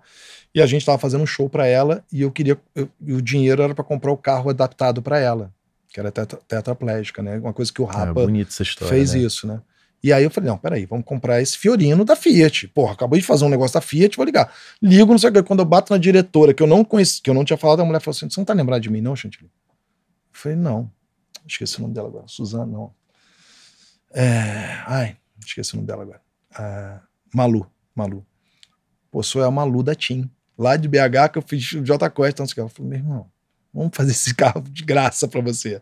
E a gente comprou por preço de custo, um carro adaptado, já pronto, não sei o quê, não sei o que lá, com dinheiro que a gente tinha feito um show, que o, o Rapa tinha feito de graça, e tá, tá, tá, tá, tá, tá, tá, tá, tá, tá, tá, tá, tá, tá, tá, entendeu? Então, quer dizer, então tem essas coisas que você vai fazendo e a mulher, lógico... As cadeiras vão mudando, né? É, porque a mulher era diretora da, da, da, da Fiat, e ela tinha feito um negócio na TIM quando ela tava ali no começo da carreira dela. Então, quando ela falou chantilly, cara, ela atendeu, entendeu? Tem várias histórias assim. Eu acho que você é verdadeiro, né, cara? Você falar, você falou não. Não tem problema falar não. Desde que você fale o não com educação, né, Breno? E, é verdade. Né, eu acho que é isso. Eu acho que tem que entender que as empresas são pessoas por trás, né? São as pessoas que vão lidar com você. Você tem que ser, cara, graças a Deus, nenhuma empresa pegou uma planilha minha roubando os caras, entendeu? Um negócio de 10 reais, eu cobrei 10 mil reais. Eu nunca fiz isso, entendeu? Então, eu ganho meu dinheiro, boto meu dinheiro, cobro bem, não cobro barato, mas entrego, tem que entregar. E você certamente é um cara que consegue convencer o artista das coisas serem feitas do jeito certo, né? Ah, tem que ser feito. Pé no né? chão. Você, você vê o, o seu Jorge, nesse caso, perdeu uma história, né? É, exatamente. Ele perdeu mas aí cada artista, cada coisa, sei lá. Depois eu agora eu trabalhei com o seu Jorge ano passado. E esse eu acho um gênio, cara. É, um gênio. Eu acho ele muito foda. É, é dos artistas para mim. Ele assim... quebrou um contrato comigo, né? Ah, é? É. ele quebrou um contrato comigo, mas a gente nem brigou nem nada. Era o Simon até que tocava o dia a dia dele lá e tal, não sei o quê. Um belo dia ele fechou com a XYZ. A gente descobre, a pessoa liga. Eu falei, ó, compra aí, cara, não vamos brigar com o artista, compra aí o contrato, compra aí os shows Mas e tal. te magoou essas, essas histórias, assim? Cara, então, às vezes Porque sim, né? eu, eu, eu, na minha pouca experiência que eu tentei, é, sei lá, descobrir um artista, levar numa gravadora, eu consegui isso duas vezes, que na época era difícil de quebrar. Cara, sempre o feedback da relação era bem escroto. Era sempre Cara, alguém que arrumava uma outra opção e te limava da Clemente, história. E eu sentia. Clemente, sabe? bota na cabeça uma coisa. Empresário é que nem técnico de futebol. Se der certo, foi o time. Se der errado, é o empresário, é o, é o técnico. Ponto. Quem é mandado embora num time é o técnico. Quem dá errado, a carreira do cara não foi, é o empresário. Deu certo, é a banda, é o artista. É isso. Mas a minha experiência, e não é nem o que eu falo, mas o que aconteceu, pelo menos eu acho que o meu salto tá positivo, entendeu? Pô, Os artistas que eu toquei caralho, né? deram certo, depois que eu parei, não deram certo, né? Não, eu tô falando isso e eu falo pra quem, a galera que me segue há mais tempo, é porque não é todo mundo que tem estômago pra ser um empresário de um artista. É, mas eu mando tomar naquele lugar com uma facilidade assim tremenda. tremenda, desde o primeiro dia. Aprendeu com. Porque o Pita também é grosso. é, né? eu aprendi com Pita e, e eu acho que tem que ser isso. Várias Pra vezes. limite. Ou, É, né? eu, eu, eu, eu- quando a gente fechou, o Falcão e né, o Rapa, primeiro fechei com o Falcão Locomotivos, depois o Rapa. Quando a gente discutia, eu chegava assim e falava: Negão, olha só, deixa eu te falar uma coisa. Não fui eu que fui te procurar. Entendeu? Então, assim, tu é maravilhoso, tu é o cara. Tu é o, o, o Romário. Tu é o Neymar. Mas eu sou o Bebeto. Eu sou bom no que eu faço. Então é o seguinte: eu não te ensino a cantar e você não me ensina a empresariar. Isso é o primeiro ponto. O, o artista que começa a me queixar, ele- diz- conversar e a gente chegar à estratégia juntos, para lá, isso aí não tem problema nenhum. Mas o artista, eu tive um artista, que não vou dizer o nome, a Amanda já acabou e tudo. Ele, não, um belo dia o cara começou a querer me dar aula de marketing. Falei, irmão, deixa eu te falar uma coisa. Algum dia eu subi no palco e falei como você tem que cantar? Não. Eu falei, então, brother, você não vai me ensinar como trabalhar. Tá tudo certo. A minha parte é essa, a tua parte é aquela. Você faz a tua, eu faço a minha. A gente conversa, a gente se acerta, você faz só o que você quiser. Você não vai fazer o que agora tu falou, a gente acertou, você vai ter que fazer. Não vem me dar aula. Esse, esse gênio da, da música, um dia chegou pra mim e falou: Não, Faustão não tá dando certo, nós temos que ir no Ratinho.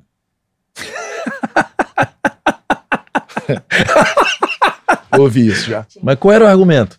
Aí eu falei, mas por quê? Essa banda. ah, Não dá pra Não, não muito. fala o nome, não. Não, é. Mas essa banda foi formada num programa de TV, tará, tará, tará, da Globo e tal, não sei o quê. Hum, Então eles já tinham tudo da Globo. é, já sabe. sei, é. E aí acabou já e tal. Eu adoro os outros garotos e tal. Eu não tenho nada contra ele também, não. É, e aí ele ele começou a achar, depois, lógico que a banda foi e tal, não sei o quê, começou a dar uma caída, normal, adequando e tal, não sei o quê. Fizeram um segundo disco que não foi muito bom e tal. Normal. Nada demais, gente. Isso é normal. Todo mundo faz um disco novo, né? Daqui a pouco você acerta, né? É o famoso pontos corridos, né? Não é mata-mata. Te recupera ele na frente. Aí o cara começou a falar assim: não, porque a Globo, eu vou no Faustão, não tem efeito. Eu tenho que ir agora no Ratinho, no coisa. Eu falei, cara, se você isso não vai fazer diferença nenhuma. Entendeu? como eu digo para todo mundo, é o seguinte, pô, cara, você vai na, na Fátima Bernardes, eu acho, sei lá, legal se você quiser ir, ótimo, deixa Você, mas, cara, quem tá vendo Fátima Bernardes não compra ingresso, primeira coisa. É o público da Fátima Bernardes. Dependendo do público mesmo. É, né? exatamente. Dependendo do, que, do, do, artista que você for, né? Nada contra a Fátima, nada contra nada.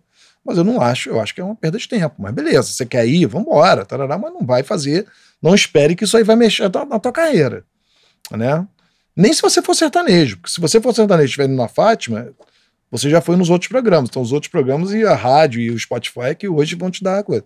Nada contra a Fátima, amo, tá tudo certo. Mas eu acho como estratégia, eu não vejo ali uma coisa. Então, coisas que eu falo pro artista, coisas que eu discuto, que eu converso. E aí o artista tem a ideia dele, né? Beleza.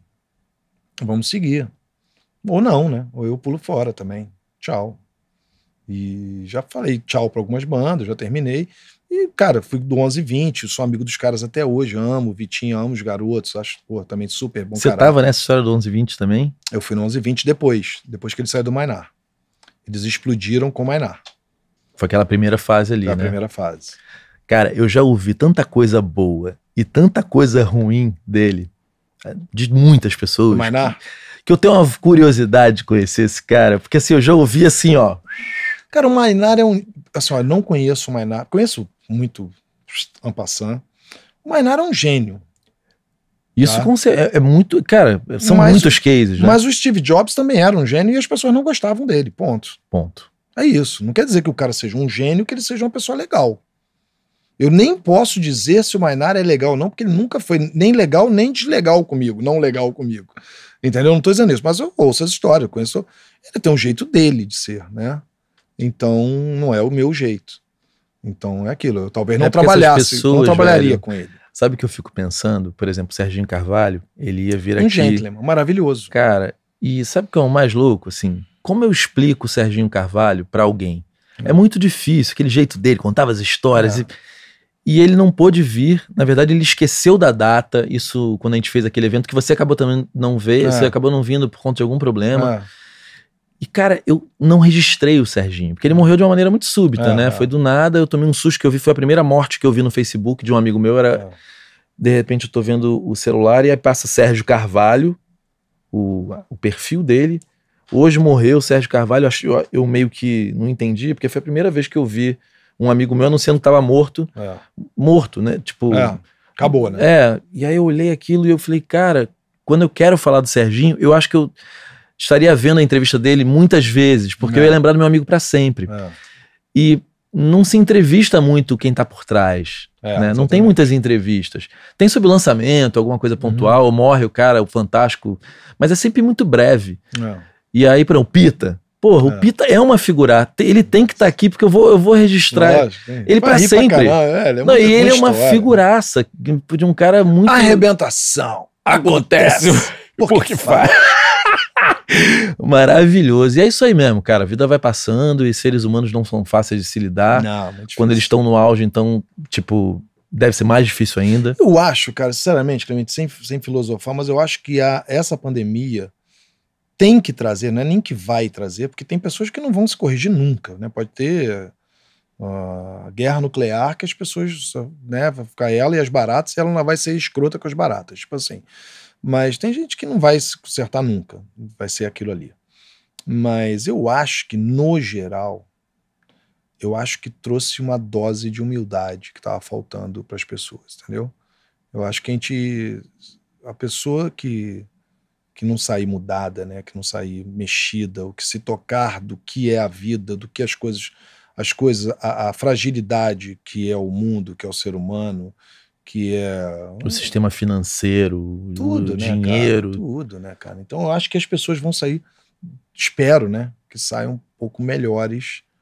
É, lógico que todo, muita gente vai sair muito pior, sem quebrado e que alguém morreu, né, da família e tal, essas histórias horríveis. Mas eu acho que hum, tudo tem que ter um lado bom na vida, né? E, e, e eu acho que talvez essa pandemia traga um pouco mais de humanidade, um pouco mais de humildade. Eu acho que é mais humildade para as pessoas. Né? Porque realmente não tem como. A gente estava vivendo num negócio, uma aceleração tão grande. Num, né? A gente estava 300 por hora e falando um celular ao mesmo tempo e entrando na curva né, na, na, em Estoril, velho, na, na, Fórmula 1, e falando ao celular com dois celulares e não sei o que, e pronto, e foda-se. E às vezes teu filho tava ali e você Exatamente. não tava tendo tempo para ele. É, né? isso é outro, um outro ponto. Eu acho que os filhos, no geral, né, tirando os, os, os, pais que batem, pelo amor de Deus, em filhos e que são. Tal, mas no geral, os filhos, a, essa geração vai ter muito mais contato com os pais do que tinham antes, né? Porque mesmo o cara que trabalha na multinacional e tá fazendo 10 reuniões é, online, ele tem pelo menos, ele não tá saindo de casa, ele tá ali, pelo menos o filho tá ali, ele fica um pouco com o filho, tal, mesmo que esteja babá e tal, mas ele fica um pouco com o filho. Eu acho que isso vai ter um vai ter uma mudança daqui a 10, 15 anos nessa geração, entendeu? É, cara, eu tenho uma enteada e eu tô acompanhando o dia a dia. É. Sim, ela tá com a gente o tempo inteiro, porque é. ela tá estudando, mas tá ali no quarto, então você acompanha. Meu filho tá, tá morando comigo, entendeu? Meu filho tá morando comigo porque eu tenho tempo. Eu cheguei pra minha ex-esposa e falei: olha, você tá trabalhando pra quem? Aquela é personal trainer. Você está trabalhando pra caramba. Eu tô de bobeira em casa. Deixa eu levar o Arthur pra, pra, pra escola, deixa eu buscar, deixa eu levar ele na natação. E você não tá tendo tempo, a babá que vai levar, ela falou: não, tudo bem. Tá, aproveita essa, esse momento. Falei, daqui a pouco eu pego um artista ou volto pra loucura e, e você acha que você sai transformado da pandemia? Tipo, por exemplo, você tá com teu filho hoje, né? Volta um rapa, tipo, sem vida. Você acha que você vai conseguir voltar a ter a rotina que você teve antes disso tudo? Porque eu acho que muita gente não, não. vai conseguir mais. Não. Eu, eu, eu acho também que o Rapa, se voltar, ele não volta na loucura que era o Rapa. Já não. Já, a gente, é, na verdade, quando eu entro pro Rapa, em 2011, a principal mudança que eu faço, que eu trago pro Rapa, é a qualidade ao invés da quantidade. Em vez de um monte de show, né? precificar melhor, fazer a cada menos 10 datas. não, o meu sim vale 10. Né? Legal. Então, é, o Rapa, a primeira coisa, quando, quando né, isso aí já pulando lá para frente, aqui para aqui para 2011, quando eu encontro Falcão e Falcão me, não 2011, não 2010, quando eu encontro Falcão e ele me chama para tomar conta do Falcão Locomotivos, eu e a Tite, minha outra sócia, minha ex-sócia, e aí a gente começa e tal, e eu não queria artista, eu tava naquela época de... Esse é aquele projeto com Liminha? É, esse mesmo, Falcão Locomotivos. E aí eu só peguei porque não era a banda, porque era uma... Um projeto, né? Um projeto e tal, tal, tal, tal eu já não tava muito afim de viajar. E aí, quando 2011, a volta do Rapa, e ele queria que eu ficasse e tal, que eu pegasse, e a gente vai para turnê, a primeira coisa que eu, eu fiz um estudo da, da, da, das vendas, da carreira, do que eu via, do Rapa, de tudo, como é que era. Eu falei, cara, desculpa, se vocês não são a maior banda do Brasil, vocês são uma das maiores bandas do Brasil.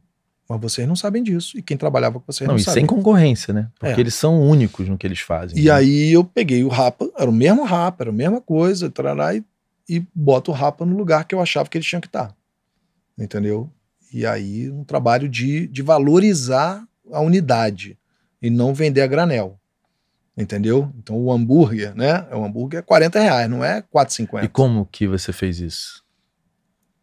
Cara, simplesmente planejando e dizendo não, e organizando e trabalhando com as pessoas certas do Brasil. Né? Porque, cara. Não... Mas, por exemplo, um contratante que tinha comprado por X há três anos Eu atrás. Eu nem vendia mais para ele. Simples assim, cara. Simples assim, Clemente. É, lógico que isso não dá para você fazer com qualquer banda ou com qualquer coisa. E nem ou, em qualquer momento. Em né? qualquer momento e tarará, tarará. Não, mas, cara, eu, eu, eu quando eu, eu, eu, né, falei lá que eu tive a marca Chantilly de confecção e eu tinha 15, 18 anos, eu aprendi uma coisa. Eu queria fazer tudo, né? 16 anos, 17 anos, 18 anos, e o pai do meu, meu na época do meu sócio Giovanni, italiano, aposentado e tal, bonachão, ele, ele uma vez me ensinou, porque eu, eu consegui uma venda para Mesbla, que era uma loja gigante no Rio de Janeiro e tal, que já faliu. E aí eu cheguei com um pedido de 3 mil camisetas. Era muita coisa. E aí ele, pô, Ricardo, que legal, parará, parará, parará, parará. Então, como é que eles pagam? Eles vão pagar quanto agora? Eu falei, não, eu não pago agora. Quando a gente entregar as 3 mil camisetas, eles pagam em 0, 30, 60 e 90. Minha madrinha quebrou. Era É. a Porta do Sol, quebrou nisso aí. Então, aí ele olhou e falou, não, não vamos vender. Eu falei, como, Giovanni, não vamos vender? Ele falou, não, isso é a Mesbla quebra. Isso em 80 e tal. Aí eu falei, pô, tá maluco, Giovanni? Tu acha que a Mesbla vai quebrar? A Mesbla quebrou depois, né? Anos depois. Aí não, não sei o que. Ele falou, olha, Ricardo, eu vou te ensinar uma coisa. É melhor não vender do que dar. Aí eu falei assim. é muito melhor. eu, na época eu não entendi, mas isso ficou marcado na minha cabeça. A gente não vendeu pra Mesbla, né, né? E ele falou: não, não vai vender. É melhor, porque na hora que você vende, o negócio não tá mais contigo. Se o cara não quiser te pagar, ele não te paga e você quebra. Você não tem dinheiro. O dinheiro é meu. Ele falou na minha cara: o dinheiro é meu. Eu só vou botar o dinheiro se alguém pagar. O cara tem que pagar a malha. No mínimo, ele tem que pagar o trabalho. Porque se ele não pagar o resto, beleza, a gente trabalhou de graça. Agora, quebrar, não vou. E aí eu fiquei com essa coisa. E aí eu comecei a implementar isso nas bandas. Então, às vezes, vinha aquele cara que nunca tinha feito show, que não sei o que, é uma coisa que eu sempre fiz. Eu, eu fui um dos primeiros a implementar o SPC, eh, o Serasa, né? É, Nesse processo de. é, de- porque é o seguinte, uma coisa do show business que é muito doida, que é o seguinte, você vai para comprar uma televisão na Casas Bahia a prazo, o cara vê a tua vida inteira. inteira. Ele vê se você deixou de pagar o condomínio, se você pagou uma luz, de- uma conta de luz. Você passa maior vexame para comprar uma televisão de 2.500. Você compra um show de 150 mil reais e manda um, fa- manda um, um e-mail pro cara e compra um show de uma banda que, se você fosse valorar quanto vale a marca o Rapa, quanto vale a marca qualquer uma, né? D2, que estava aqui, o, o Lobato. tal. Você compra um show de uma banda, de um artista, por 100 mil reais, por 80 mil reais, mais a produção, mais isso, para não sei o que, não sei o que lá, e ninguém levanta a tua vida. Então você pode ser um, uma picareta. Isso era- não era costume é, ir lá e verificar no Serasa? Não. E aí eu comecei, falei, não, vamos botar o Serasa aqui dentro. Eu tinha uma empresa, né, a Casa do Show, lá em São Paulo, com a Tite. E eu comecei a fazer isso, porque lá era muito, porque a gente vendia todos os artistas. E aí uma coisa paralela minha. E aí eu falei, não, vamos começar. Não, mas aí tem contratante. Eu falei, não, mas aí a gente está abrindo exceção pro cara. Às vezes o cara, vamos dizer, um excelente cara, um cara que você trabalha muito tempo, mas ele tá devendo, não sei quem, não sei quem, mas tudo bem, você sabe. Você conhece a pessoa, você tem um relacionamento com o cara. Aí você está querendo vender uma coisa e correr um risco. Ponto. Mas aí eu comecei a botar isso. E segundo é o seguinte: quer fazer um show do Rapa? Quem você fez antes? Não, mas eu- não. Mas e se alguém tivesse feito isso com vocês na hora que vocês estavam trazendo a banda australiana que. Então eu teria que provar que eu era bom. Então você vai ter que me provar. Tá bom, se você não tem antecedente. de Porque é o seguinte, mas aí você tem que fazer um, uma banda pequena pra você ter a manha de fazer um show grande, velho. Não dá pra você fazer uma Concordo. banda como Rapa. Entendeu? Botar 10 mil pessoas, 12 mil pessoas num- numa, num- numa arena, num, 8 mil pessoas num lugar. Sem know-how. Sem know-how, bro. Vai morrer gente, cara. Vai morrer gente, bro. Se tu errar feio, morre gente. Você trabalha com pessoas, com a vida das pessoas. Então você não pode arriscar. Entendeu? Então você não pode pegar um cara, o Chantilly de 1991, né? E 94, quer dizer, que começou a fazer show, e, vamos dizer, naquela época eu não poderia ter feito o YouTube. Pronto. Eu podia Teria ter feito. dado merda, né? Teria dado merda. Eu poderia ter feito o Spy vs Spy, o Rudo Gurus, o Ganga Junk, que foram bandas que eu fui aprendendo com eles. Até chegar no Minaoi, até chegar no Men at Work, e até chegar no. Tem uma escada nisso aí. Eu não poderia, em 94, fazer o YouTube, fazer o Led Zeppelin, fazer o Dire Straits na época, sei lá, fazer o Roberto Carlos. Entendeu? Porque eu não ia ter know-how, cara. Eu não ia saber como fazer. Então eu, podia ser um gênio, podia ser um cara que. Não, mas é, é curva de aprendizado é mesmo, isso, né? é óbvio. Você vai ganhando camadas e camadas e camadas. É, E aí, quando eu camadas. pego o rapa, eu falo: não, peraí, primeiro que a gente não vai fazer toda semana. Primeiro que a gente vai olhar o Brasil. O Brasil é grande, tem 5 mil municípios. Eu não preciso fazer 12 shows em Campo Grande, Barra da Tijuca, Leblon e Niterói. Eu tenho datas para cada área. Se eu faço Itu, sei lá, não sei agora do lado de Itu, Campinas, sei lá, tô estando aqui, Campinas e tal. Eu não vou fazer um do lado do outro, entendeu? Cidade tal e cidade tal. Não, eu vou espalhar. Se eu for fazer aqui, eu volto. Então, vamos dizer, Recife, uma, uma história boa que a gente tem, que é estratégia. Porque eu, eu, eu falo assim, por exemplo, no Rapa, eu acho que a gente mostrou bem a nossa qualidade como empresário, sem modéstia, porque o Rapa já era o Rapa. O Rapa já tinha feito a minha alma, o acústico. Lá atrás, eu não era empresário. Quando eu peguei o Rapa, nem lançou disco, lançou em 2013, dois anos depois. Que foi Anjos, que foi Para Quem Tem Fé. E então quando eu pego o Rapa, ele, ele, o auge dele artisticamente, ele já era o Rapa, não fui eu que fiz. Eles fizeram. É, eu fiz, a, eu, eu, eu, eu, transformei o Rapa num grande negócio. Com grandes shows, com grandes é, estruturas, com grandes bilheterias. Então, vamos dizer, Recife. Recife, o primeiro show do Rapa, que a gente fez a volta do Rapa em 2011, foram 16 mil pagantes. Que foda. É, o último show do Rapa foram 16 mil pagantes, oito, sete anos depois, 2018. E nesses sete anos eu fazia um show por ano em Recife, que era uma das maiores cidades, maiores praças do Rapa. E toda, você imagina assim, toda hora que eu fazia um show gigante para 14, 12, eu acho que o mínimo que a gente botou nesses sete anos foram 12 mil pagantes. Né, no ano que estava foi 12 mil. Na hora que eu fazia 12 mil, 14 mil, 15 mil pagantes, no dia seguinte tinham 10 contratantes querendo me pagar o que eu quisesse para fazer de novo. Eu não, só vou fazer daqui a um ano. E aí o máximo que eu fiz em Recife foi o quê? Abrir um mercado que o Rapa nunca teve. Gerou escassez de alguma forma. Né? Exatamente, né? é óbvio. Por que, que o Los Hermanos dá tão certo? Porque só se encontra de 5, 5 anos, 6, 7 anos, 7, 7 anos. É isso. Se você tem toda hora, né? É, tem uma hora que fica normal. Não, uma né? vez eu me lembro que eu, a gente chegou na, Acho que foi na Rádio Cidade, que ainda era internet, antes de voltar, de cair, aquelas, aqueles rolantes, sabe?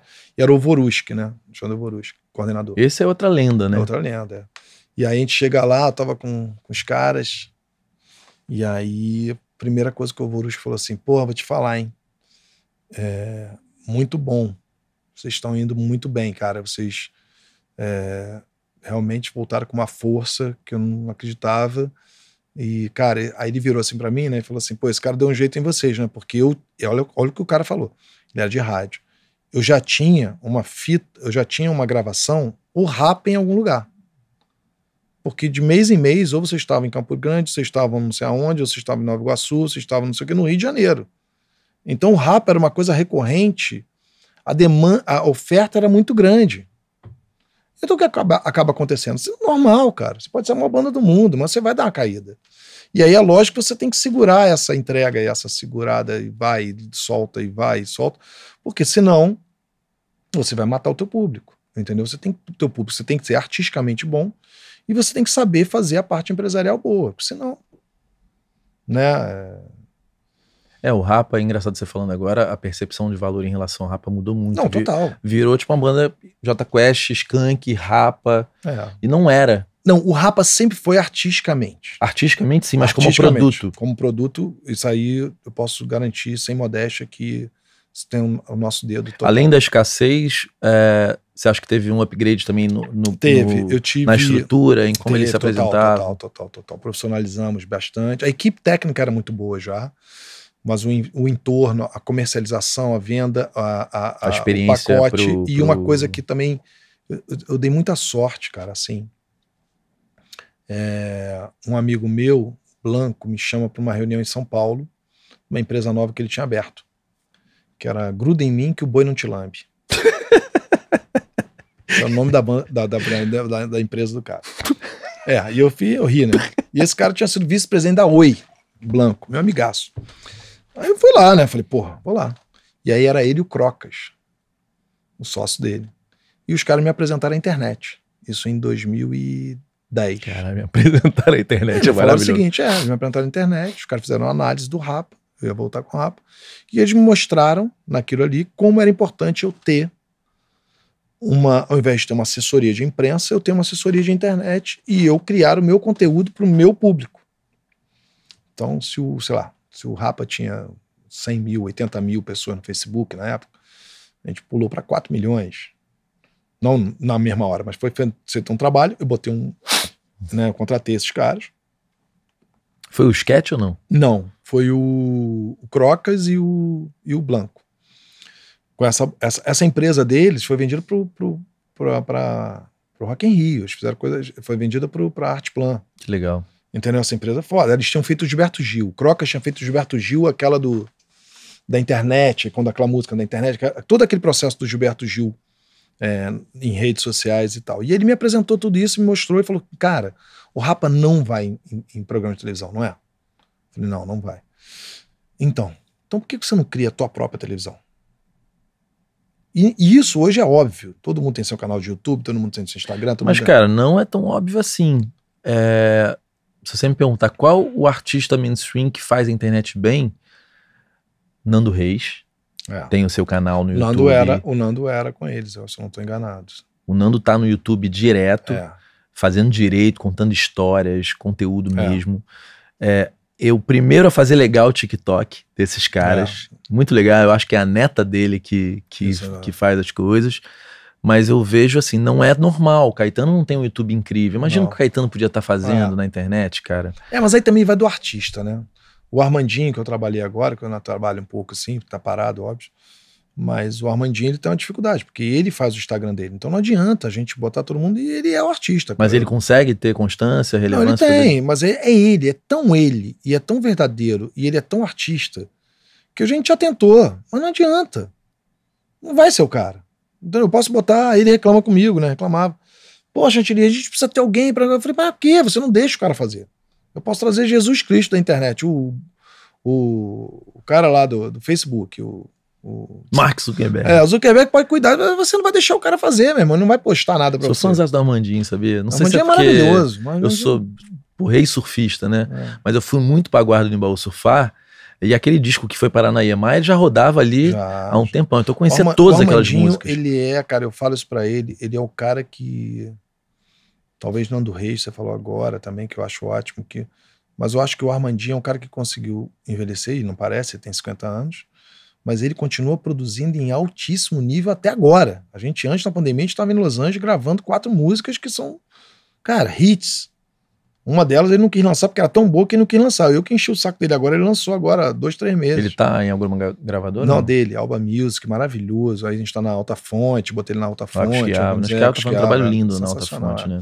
E, e, e, e o Armando, cara, ele é um cara assim, um puta de um artista. Eu tenho maior orgulho assim, de ter trabalhado, tá- trabalhar, né? Até hoje, hoje eu tava resolvendo coisa pra ele. É que eu liberei ele.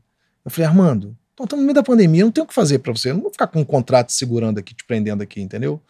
Aí ele, pô, tu é foda. Eu falei, não, cara, você, não tá me sacaneando, você é um É, cara o Lobato bem. falou que fez a mesma coisa com a Kel Smith, né? É. Tipo, porque às vezes fica mais caro ter você no, no caminho, né? É, exatamente. Pra fazer uma live ali, uma coisa que pinte, É. aí tem você já. Não, se precisar, eu tô aqui. Hoje estava resolvendo algumas coisas para ele, ideias e tal, não sei o quê. Mas é uma, uma, uma parceria, mentoria mais. Porque não tem show, né? Naquele momento que ele deu aquela explodida, fez crossover geral, não era você. Não, lá no Coisa não. Era o Mauro Benzaquem. Era o Mauro acho, né? Benzaquem, e ali depois ele tem os problemas dele. Ele fala, eu posso falar de, de drogas, de alcoolismo, parará, parará, parará. É, pra mim, o Armandinho era aquele cara do surf, né? Ele é até hoje. Ele é surfista. Mas teve tem prancha lá em casa. que. Tem prancha lá em casa. Ele, pô, tem que ir pra tua casa pra Ele surfar. mora lá ainda ou não? Ele mora na Silveira, se não tô enganado, na- ali na, no sul. Cara, você sabe que o condomínio que a gente tem casa em Búzios, estava falando das transformações da pandemia, né?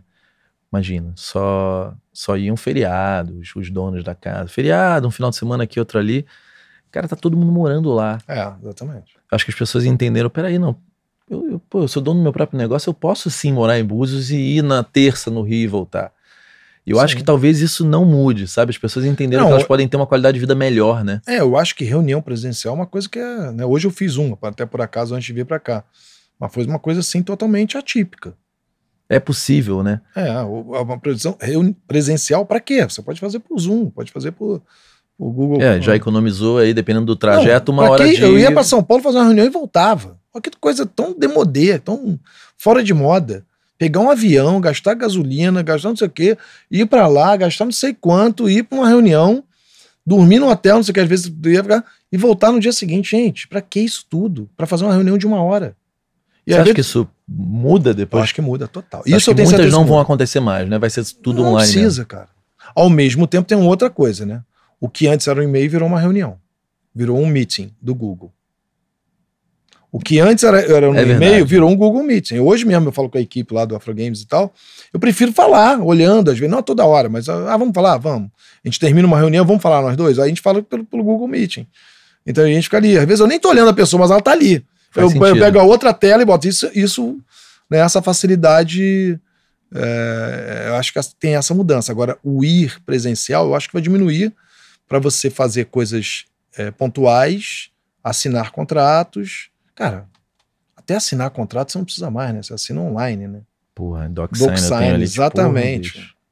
É engraçado que eu, quando eu tava, eu voltei pra cá e continuei fazendo a Berkeley online, né? Foi a primeira vez que eu vi esse app, É, há sete anos atrás. Já era, porra, é uma maravilha aquilo, né? É, eu, boto, total. eu boto aquilo, meu, meu pai tem horror a esse negócio, ele não confia em nada que é eletrônico, né? Aí eu finge que eu assinei, mando.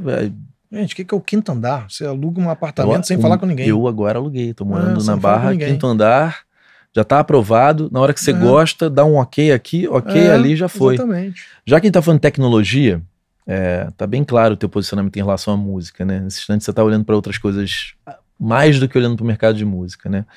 E aí você foi parar no esporte. É. E num projeto que eu, porra, eu conhecia por alto pelo sketch, que a gente fala muito, e eu acho que vocês foram meio vanguardistas nessa história de estar olhando para isso. Não, ele, ele foi bem mais. Ele é um cara que ele tá. é, ele lá- tá sempre meio é, à frente, sketch, é. assim, né? E agora ele, ele tá nessa, tipo, de cabeça, assim. É, mas é um projeto muito lindo, né, cara? Conta um pouco o porquê que você Então, foi parar nisso. Com nossas brigas ali de Falcão, Rapa em 2016, né? Final de 2016. E aí em 2017. Aí deu aquele bode, falei, ah, meu irmão, a gente trabalha pra caramba, não sei o que, não sei o que lá, e daqui a pouco acontecem umas coisas dessa e tal. E a gente tinha meio que um. Isso eu tenho que falar a favor do Falcão. É, ele foi um cara que cumpriu, né? É, não tínhamos contrato. Ele cumpriu, eu não sei se por necessidade ou não, mas ele cumpriu o nosso, a nossa turnê de despedida, né? Bacana. Então, isso eu tenho que falar. A gente não se falou durante dois anos, a gente não se fala até hoje. É, e ele parou de falar também com o resto da banda, mas é, o último show foi meio tenso, quase porrada e tal, mas tudo bem. Mas é, ele cumpriu a turnê. E aí a gente fez a turnê toda. E, e- e nesse começo ali de discussão e tal, que a gente decidiu realmente, eu falei, ah, não tem mais condições de manter uma turnê, fingir que tá tudo bem, vamos fazer a turnê de despedida e vamos faturar. E, ah, mas vai faturar? Não, mas peraí, mas o fã não quer ver o show? Por que, que eu vou terminar a banda agora e, pô, acabou? Aí você não teve chance de ir? Você vai se você quiser, velho. Mas você tem que ter pelo menos a chance de que se você quiser ir ver o último show da banda, você tem que ir ver, né? Total. Então eu acredito nisso. Ah, você está fazendo isso para faturar? Não, também, porque o trabalho é esse. Agora, você vai. Se você achar que é, que é- que é golpe, não vai, pô. Não tá avisando que é a última. Não, e, e a galera vai, né? E a galera lotou. Graças a Deus foi tudo certo. E se voltar agora, vai lotar de novo, porque não tem nada Ainda tão legal. pós-pandemia, É, exatamente. acho que as pessoas vão ficar enlouquecidas É. querendo É, entretenimento, Também né? acho, exatamente. E aí é, eu comecei a, falei, meio chateado, meio triste, meio não sei o quê. E falei, cara, tem que começar a dar uma olhada em outras coisas. Quero, já tinha parado de empresariar lá atrás, acabei voltando, me envolvi de novo. Você se envolve, como você falou, emocionalmente, né? Por mais que seja um business. Você é um cara sensível, né, irmão? Olha, eu não sou tão sensível assim, mas, você eu sou. parece ser um cara sensível. É, eu acho que tem uma amizade, né, mesmo? Você não consegue ser um, um, um businessman 24 horas por dia, né? E principalmente depois que você frequenta a casa do artista e o artista frequenta a casa, né? Então, quando tinha show, a gente tava junto lá em casa fazendo pizza e churrasco ou na casa dele, e todo mundo junto. Tanto que o Lobato, o Xandão e o Lauro, a gente é amigo pra cacete até hoje. Tá? Amigo, amigo. De furar o pneu, a gente vai lá e troca, entendeu? É Maneiro. amizade mesmo.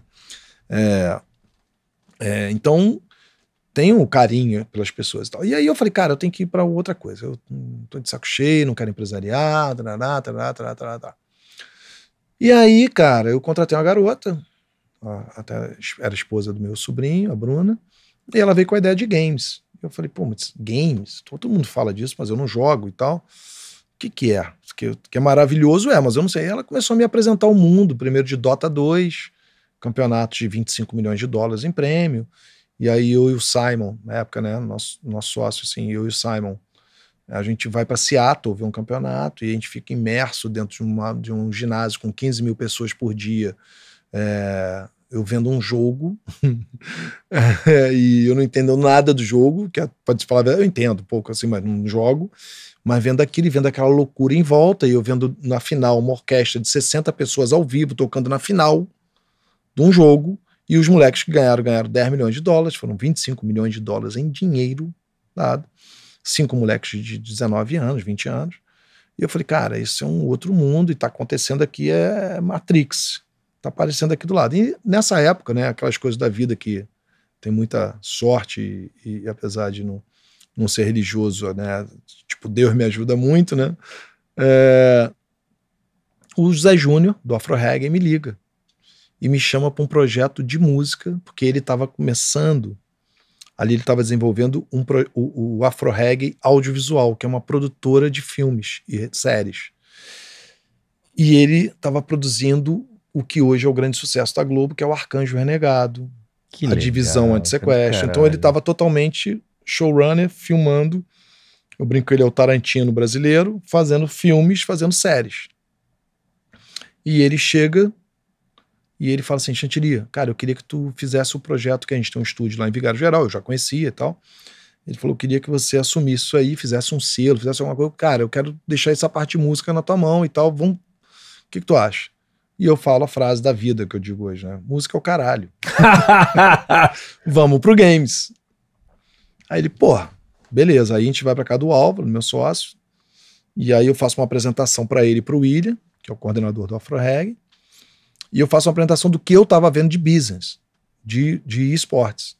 Aí mostro uns filmes de internet e tal, não sei o que, e mostro meus filmes, meus vídeos e minhas fotos de Seattle e dos campeonatos que eu tinha aqui e tal.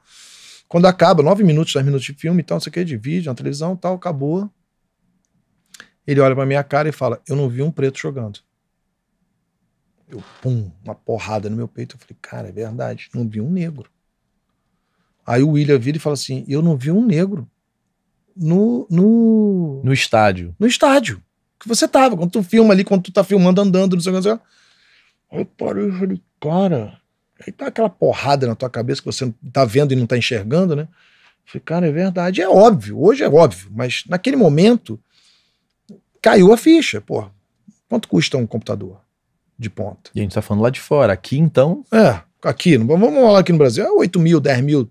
Quanto custa uma cadeira gamer? 1.200, 1.500 reais, quanto custa a internet? E o principal, você não precisar trabalhar para sustentar a tua família, para ajudar na, na, coisa da família. Ou seja, tem um muro do Trump que impede que o mundo dos games entre na favela.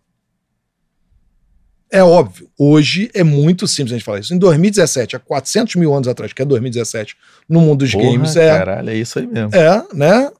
É, e aí a gente inventa isso aqui, o Afro Games. Deixa eu ver aqui, ó. Pronto, o Afro Games.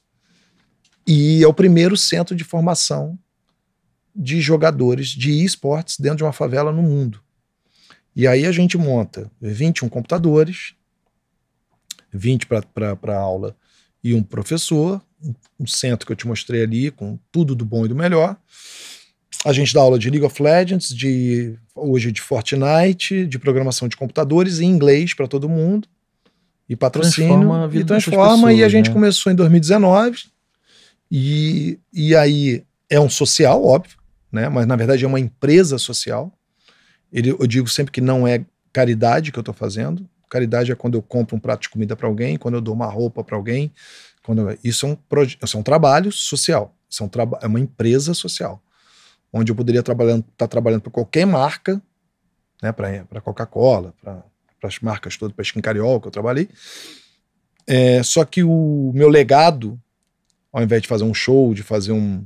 A minha entrega, ao invés de fazer um show, de um, de um evento, de uma publicidade, eu estou fazendo um projeto social que está mexendo na vida de hoje 100 famílias, dentro, mais de 100, dentro de Vigário Geral.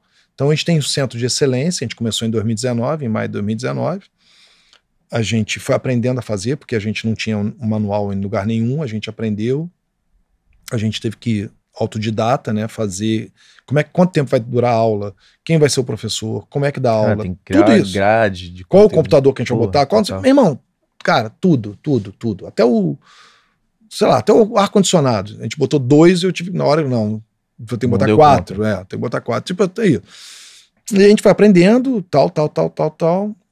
E hoje a gente é reconhecido. A gente já ganhou um reconhecimento da ONU.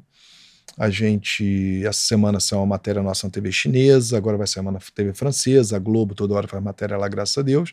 A gente tem um patrocínio grande da Ambev, né? O governo do estado também apoia a gente desde o começo, com lei de incentivo. E agora a gente está conversando com bancos, com outras marcas. Hoje, antes de vir para cá, eu tava... E pode Por... ser um projeto que pode ir para outras comunidades também. Não, né? a gente quer abrir outros lugares e o, e o pulo do gato tá o seguinte: pô, Chantilly, você virou o cara mais bonzinho do mundo. Acho que malzinho eu também nunca fui, mas beleza, mas é, tem um objetivo. Eu quero descobrir talentos. Vira um celeiro, né? É um celeiro de craques dentro da favela, onde nós vamos a experiência que eu tenho de empresariar carreiras, de gerenciar carreiras, é, a gente vai passar isso para os jogadores, para os programadores, a gente quer fazer uma startup, para os streamers, é, para todo, todo, toda a, a, área. Né? Agora a gente está com um projeto que a gente está fechando, muito perto de anunciar, de, a gente vai começar a trabalhar com as crianças de 7 anos. Então a gente começa a dar robótica para criança de 7 que anos, legal, inglês Pô, e é reforço é escolar foda. e tal, e preparar essa criança para que ela tenha a matemática na cabeça, a lógica, tudo isso, para quando ela chegar aos 12 e ela entrar no Afro Games, ela já esteja pronta para ela. Porque hoje, quando você pega a criança de 12, 13, 14 anos, ela não teve a educação básica que outras crianças têm. Ela não tem as outras coisas. Não se alimentou igual Exatamente, se é. alimentaram. Então, né? hoje o problema, né? E, e, e, Clemente é muito doido, porque hoje, né, nos últimos quatro anos, é por isso que eu digo que eu não sei se eu sou mais de música, sinceramente, e principalmente depois da pandemia, né? Que é onde eu, 100% do meu tempo é dedicado ao Afro Games. É, eu não sei se eu volto para música, sinceramente. Eu acho que eu já cumpri meu papel lá. Posso voltar a fazer uma coisa ou outra, mas é, Vou te falar, é a primeira entrevista que eu dou dando de música. eu só dou entrevista de games. Se você procurar, é só falando de, sobre games. Mas tu não pode apagar essa tua história, né? É, então... né? Mas eu, eu hoje eu acredito muito mais na transformação e no projeto em si como negócio. E eu falo isso abertamente, que isso é um negócio. Porque ele tem que dar lucro. Só que o retorno é muito é bonito, é né? Porque é o seguinte, de 100 jogadores, de 100 pessoas, eu quero chegar a mil, duas mil jovens impactados diariamente com isso, tendo aula, porque aí desses mil, dois mil, nós vamos ter um, dois, três, quatro, cinco grandes jogadores ou grandes streamers ou grandes fenômenos do, da, da, internet e eles vão ganhar dinheiro e tal, tal, tal, e a gente vai ganhar comissão e tudo normal, com uma empresa, e esse dinheiro vai retroalimentar, porque o meu sócio é uma, uma ONG, que é a AfroReg, então o dinheiro volta para lá e volta em, tudo que o AfroReg faz, até, até da bolsa, é, é, cesta básica. Amanhã eu estava com ele agora na reunião e amanhã ele falou: O que, que tu vai fazer amanhã? Amanhã eu tenho reunião e tal. E você, amanhã eu vou distribuir cesta básica no morro tal, que a pessoa está morrendo de fome. Ponto. Né? Então, tudo isso é um. É um é, não, retroalimentação. Não são só aquelas mil famílias, né? Porque acaba retroalimentando toda aquela máquina que, que. É. E aí eu acredito muito nesse projeto. E nós somos basicamente o único projeto social no mundo de games. No nosso nível, a gente, eu tenho certeza, porque eu já pesquisei de cabo a rabo, eu já fui para Miami falar sobre esse projeto, numa feira de, de business, já falei com um monte de gente, todo mundo fica, ó, oh, tal. É um negócio assim surpreendente. É, e a gente está agora em negociação para abrir no Morro do Cantagalo, a gente quer abrir na Rocinha, a gente quer abrir, como eu falo, a gente quer ser o maior celeiro de jogadores, de craques. E mesmo que nós não sejamos, que o garoto não seja o jogador de cada mil, talvez dez sejam grandes jogadores, mas os outros 990 já aprenderam a falar inglês e aprenderam a mexer em computador. Ponto. Então a gente já mudou a vida dessa galera, já mudou a vida dessas famílias. Hoje a gente tem uma experiência real, quer dizer, várias experiências reais, mas uma que é comprovada. A gente montou o primeiro time de LoL, de League of Legends. E os garotos têm é, são seis, cinco garotos e uma garota que eram estudantes em 2019, se destacaram, a gente pegou, botou um time. Eles têm preparador físico, técnico, psicólogo legal, e um salário mínimo por mês cada um. E tem dois, dois, se eu não estou enganado, dois garotos que eles são o único faturamento fixo da família. Porque a mãe é diarista e o pai tinha um emprego e perdeu na pandemia. E o pai vive de bico hoje. Então é tudo ocasional. Quando a mãe né, é chamada, ganha dinheiro, quando o pai tal, não tem fixo. E o garoto leva um salário mínimo para casa. É o único que eles podem contar no final do mês. Então isso o projeto não tem dois anos. Véio.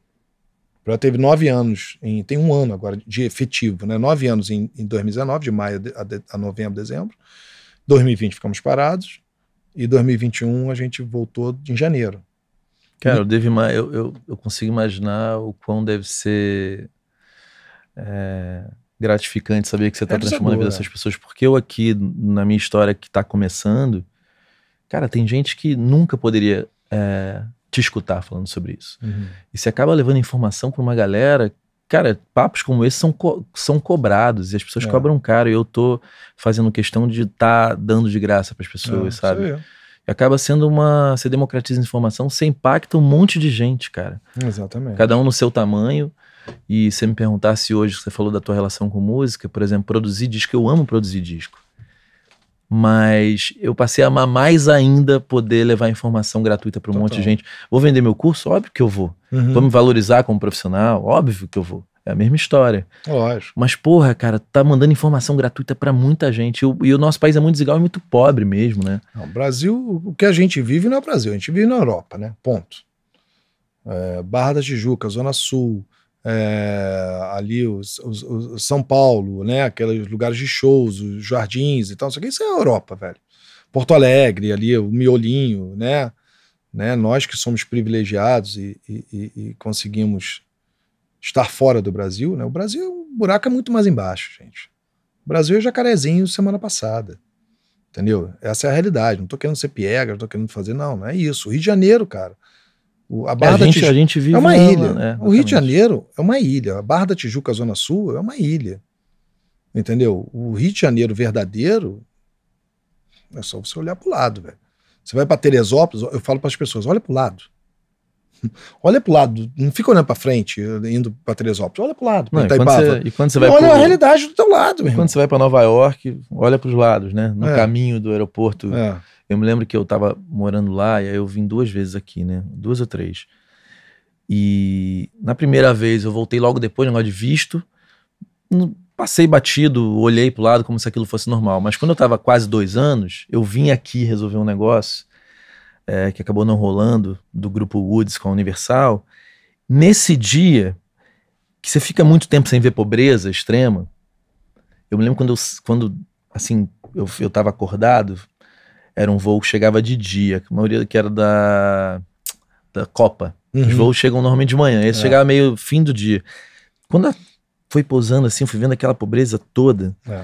E aí eu entrei no táxi e, tipo, eu tava acordadão, não tava meio dormindo quando a gente chega de manhã aquilo me impactou porque você passa, da mesma forma que a praia, que eu cheguei aqui, eu olhei, caralho, bicho, porria, é. bonito pra caralho.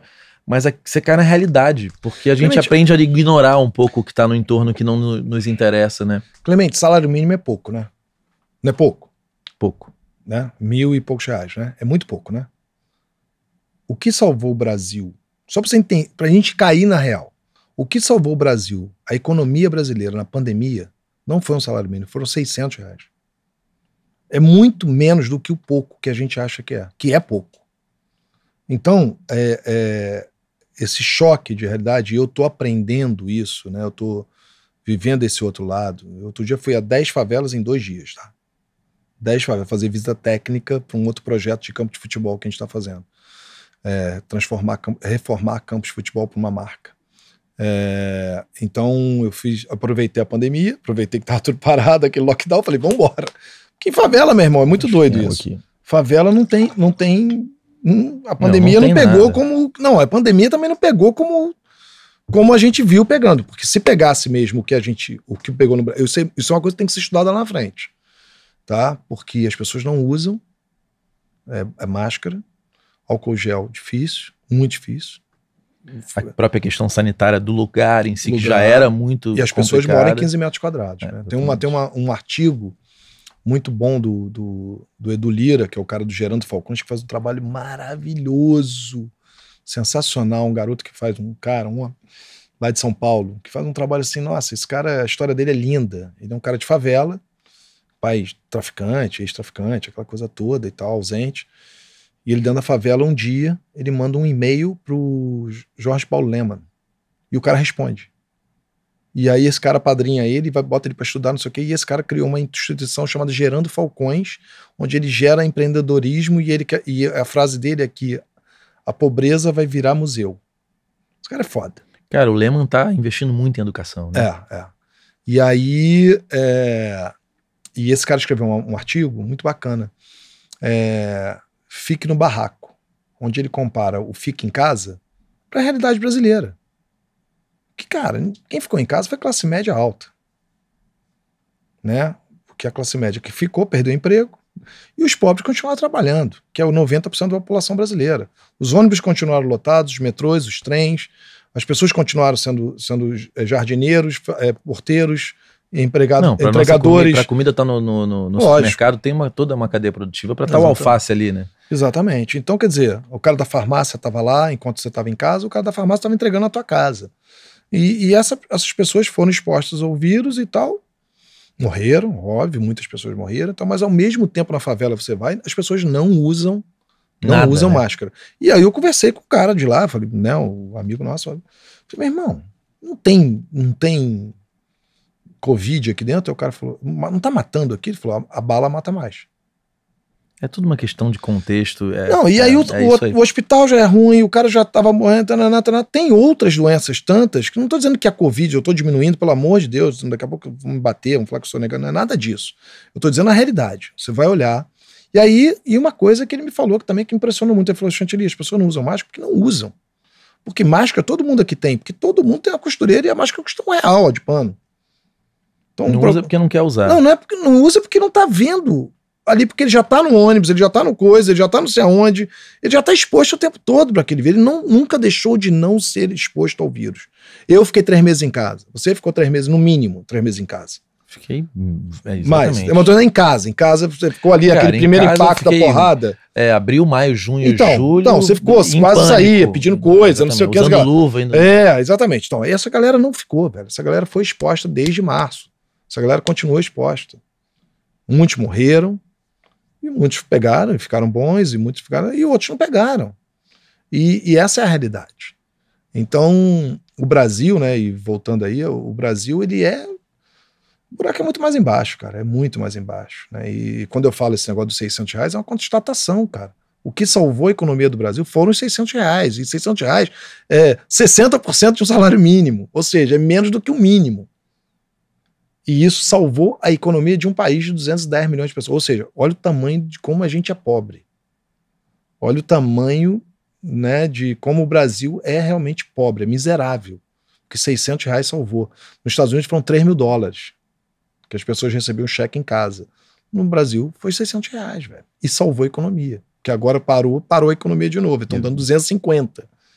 É muito doido, cara. E, e, e e aí eu tô nessa vida aí, eu tô amarradão, apaixonado, entendeu? É, vivendo isso e, e vendo. Você sabe que você fala sobre isso, teu olho brilha, né? Brilha, brilha, eu sei disso. É... Eu sei disso. Quando você estava falando das outras coisas, lá na, na Fluminense passado, ali, era, é. brilha também. Mas tem um momento ali que, que você olha, tem uma tristeza, tem uma. Quando é. você fala dessa história. Não, não, isso aí Mas é sou... propósito, né? É, cara, olha só. Eu fui, eu falo que eu fui resgatado pelo Júnior e pelo William para um novo propósito de vida. Não que eu sou o, o, o, mecenas, que eu sou o garotinho bom, o coroinhazinho bom, nada disso. Estou fazendo um trabalho. E eu encaro isso como um trabalho, um trabalho que vai dar lucro, que vai dar certo, que vai retroalimentar. E todo e tem que ser jogado aberto com todo mundo. Ninguém tem pena de ninguém. Todo mundo todo mundo está trabalhando junto para dar certo. Eu, os garotos, os professores, a equipe, entendeu? Os psicólogos, todo mundo, velho. As famílias, só que, cara, você mexe na vida das pessoas. Isso eu tô aprendendo com o Júnior, que faz isso há 28 anos, meu irmão. Tô aprendendo isso com o Júnior e com as outras pessoas que fazem isso há 10, 12, que já entregam as suas vidas ali a trabalho. Então eu acho que é isso. Eu acho que agora, eu acho que o que eu tenho que fazer é isso. Graças a Deus a gente teve essa ideia. Graças a Deus essa ideia é inédita. Graças a Deus essa ideia, tá, se Deus quiser, vai ser copiada para outras coisas. Eu quero que vire política de governo, municipal, estadual e federal. Que as pessoas entendam que no Brasil hoje existe um déficit, existe um buraco no Brasil, no mercado, de 260 mil vagas para programador de computadores. E não tem as pessoas para trabalhar. Não existe pessoa, não existe. Tem 260 mil vagas. 260 mil empregos de 4 mil reais a partir de 4 mil reais prontos. Se você pegar 100 mil pessoas e botar essas pessoas estudarem e elas estiverem prontas, elas, elas já estão empregadas. Se você pegar 50 mil, 200 mil, 260 mil, e olha quanto jovem tem na favela, nas comunidades, nos bairros pobres. Não, e que vão pegar essa oportunidade. E que não tem o computador, que não tem internet, que não tem nenhum acesso à aula. Porque também não dá para fazer EAD, não dá para fazer a distância, porque as pessoas não têm computador. Então não adianta. Não, e a gente tem que lembrar que quando a gente pega essa realidade, o que é a casa dessas pessoas, se já é difícil fazer home office, estudar em casa, você morando bem numa casa grande, você imagina numa casa pequenininha onde mora 10, né? É.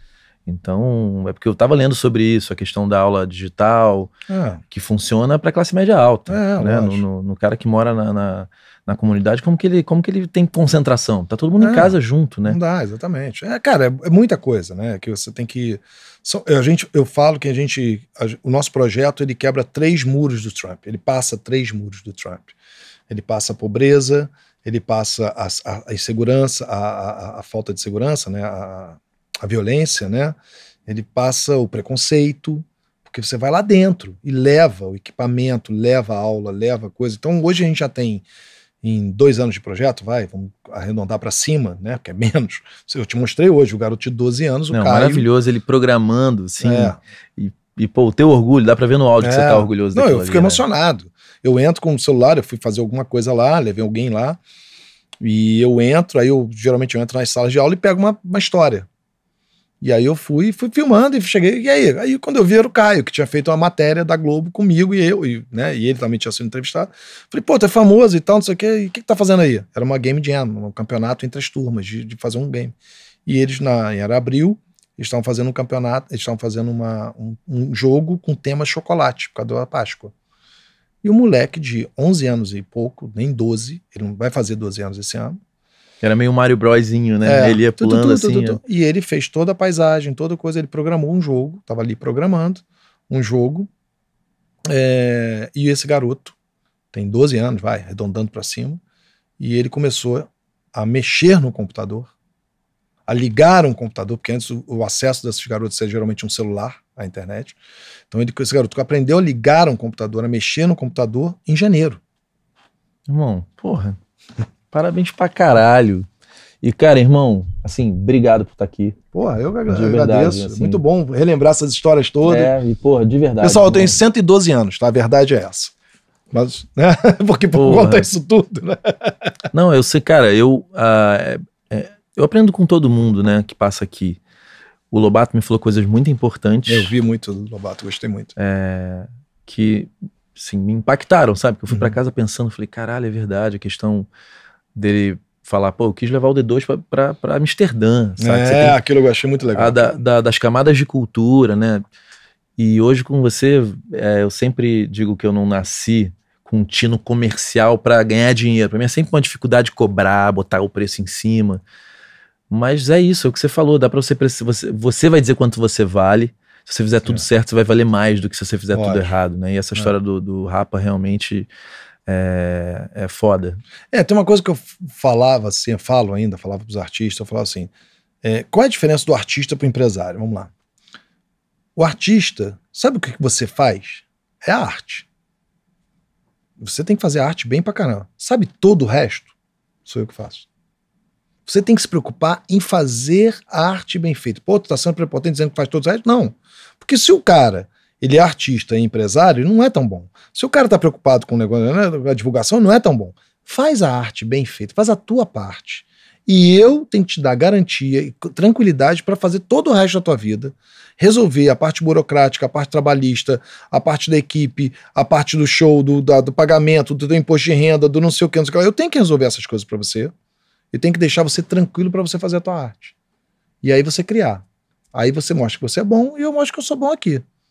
E a gente tem que, você não tem que se preocupar com o outro lado. Por isso, quando o artista começa a dar muita opinião do lado de cá, eu falo, meu irmão, pô, eu não entro no palco pra dizer que você desafinou na música tal, porra. Então não me enche o saco. Errar, todo mundo erra. Irmão, Obrigado. que aula, velho. Que Nada, aula. que aula nada, Não, pô. a tua troca é foda. Obrigado mesmo. Obrigado você. Gente, a gente se vê no próximo vídeo. Valeu!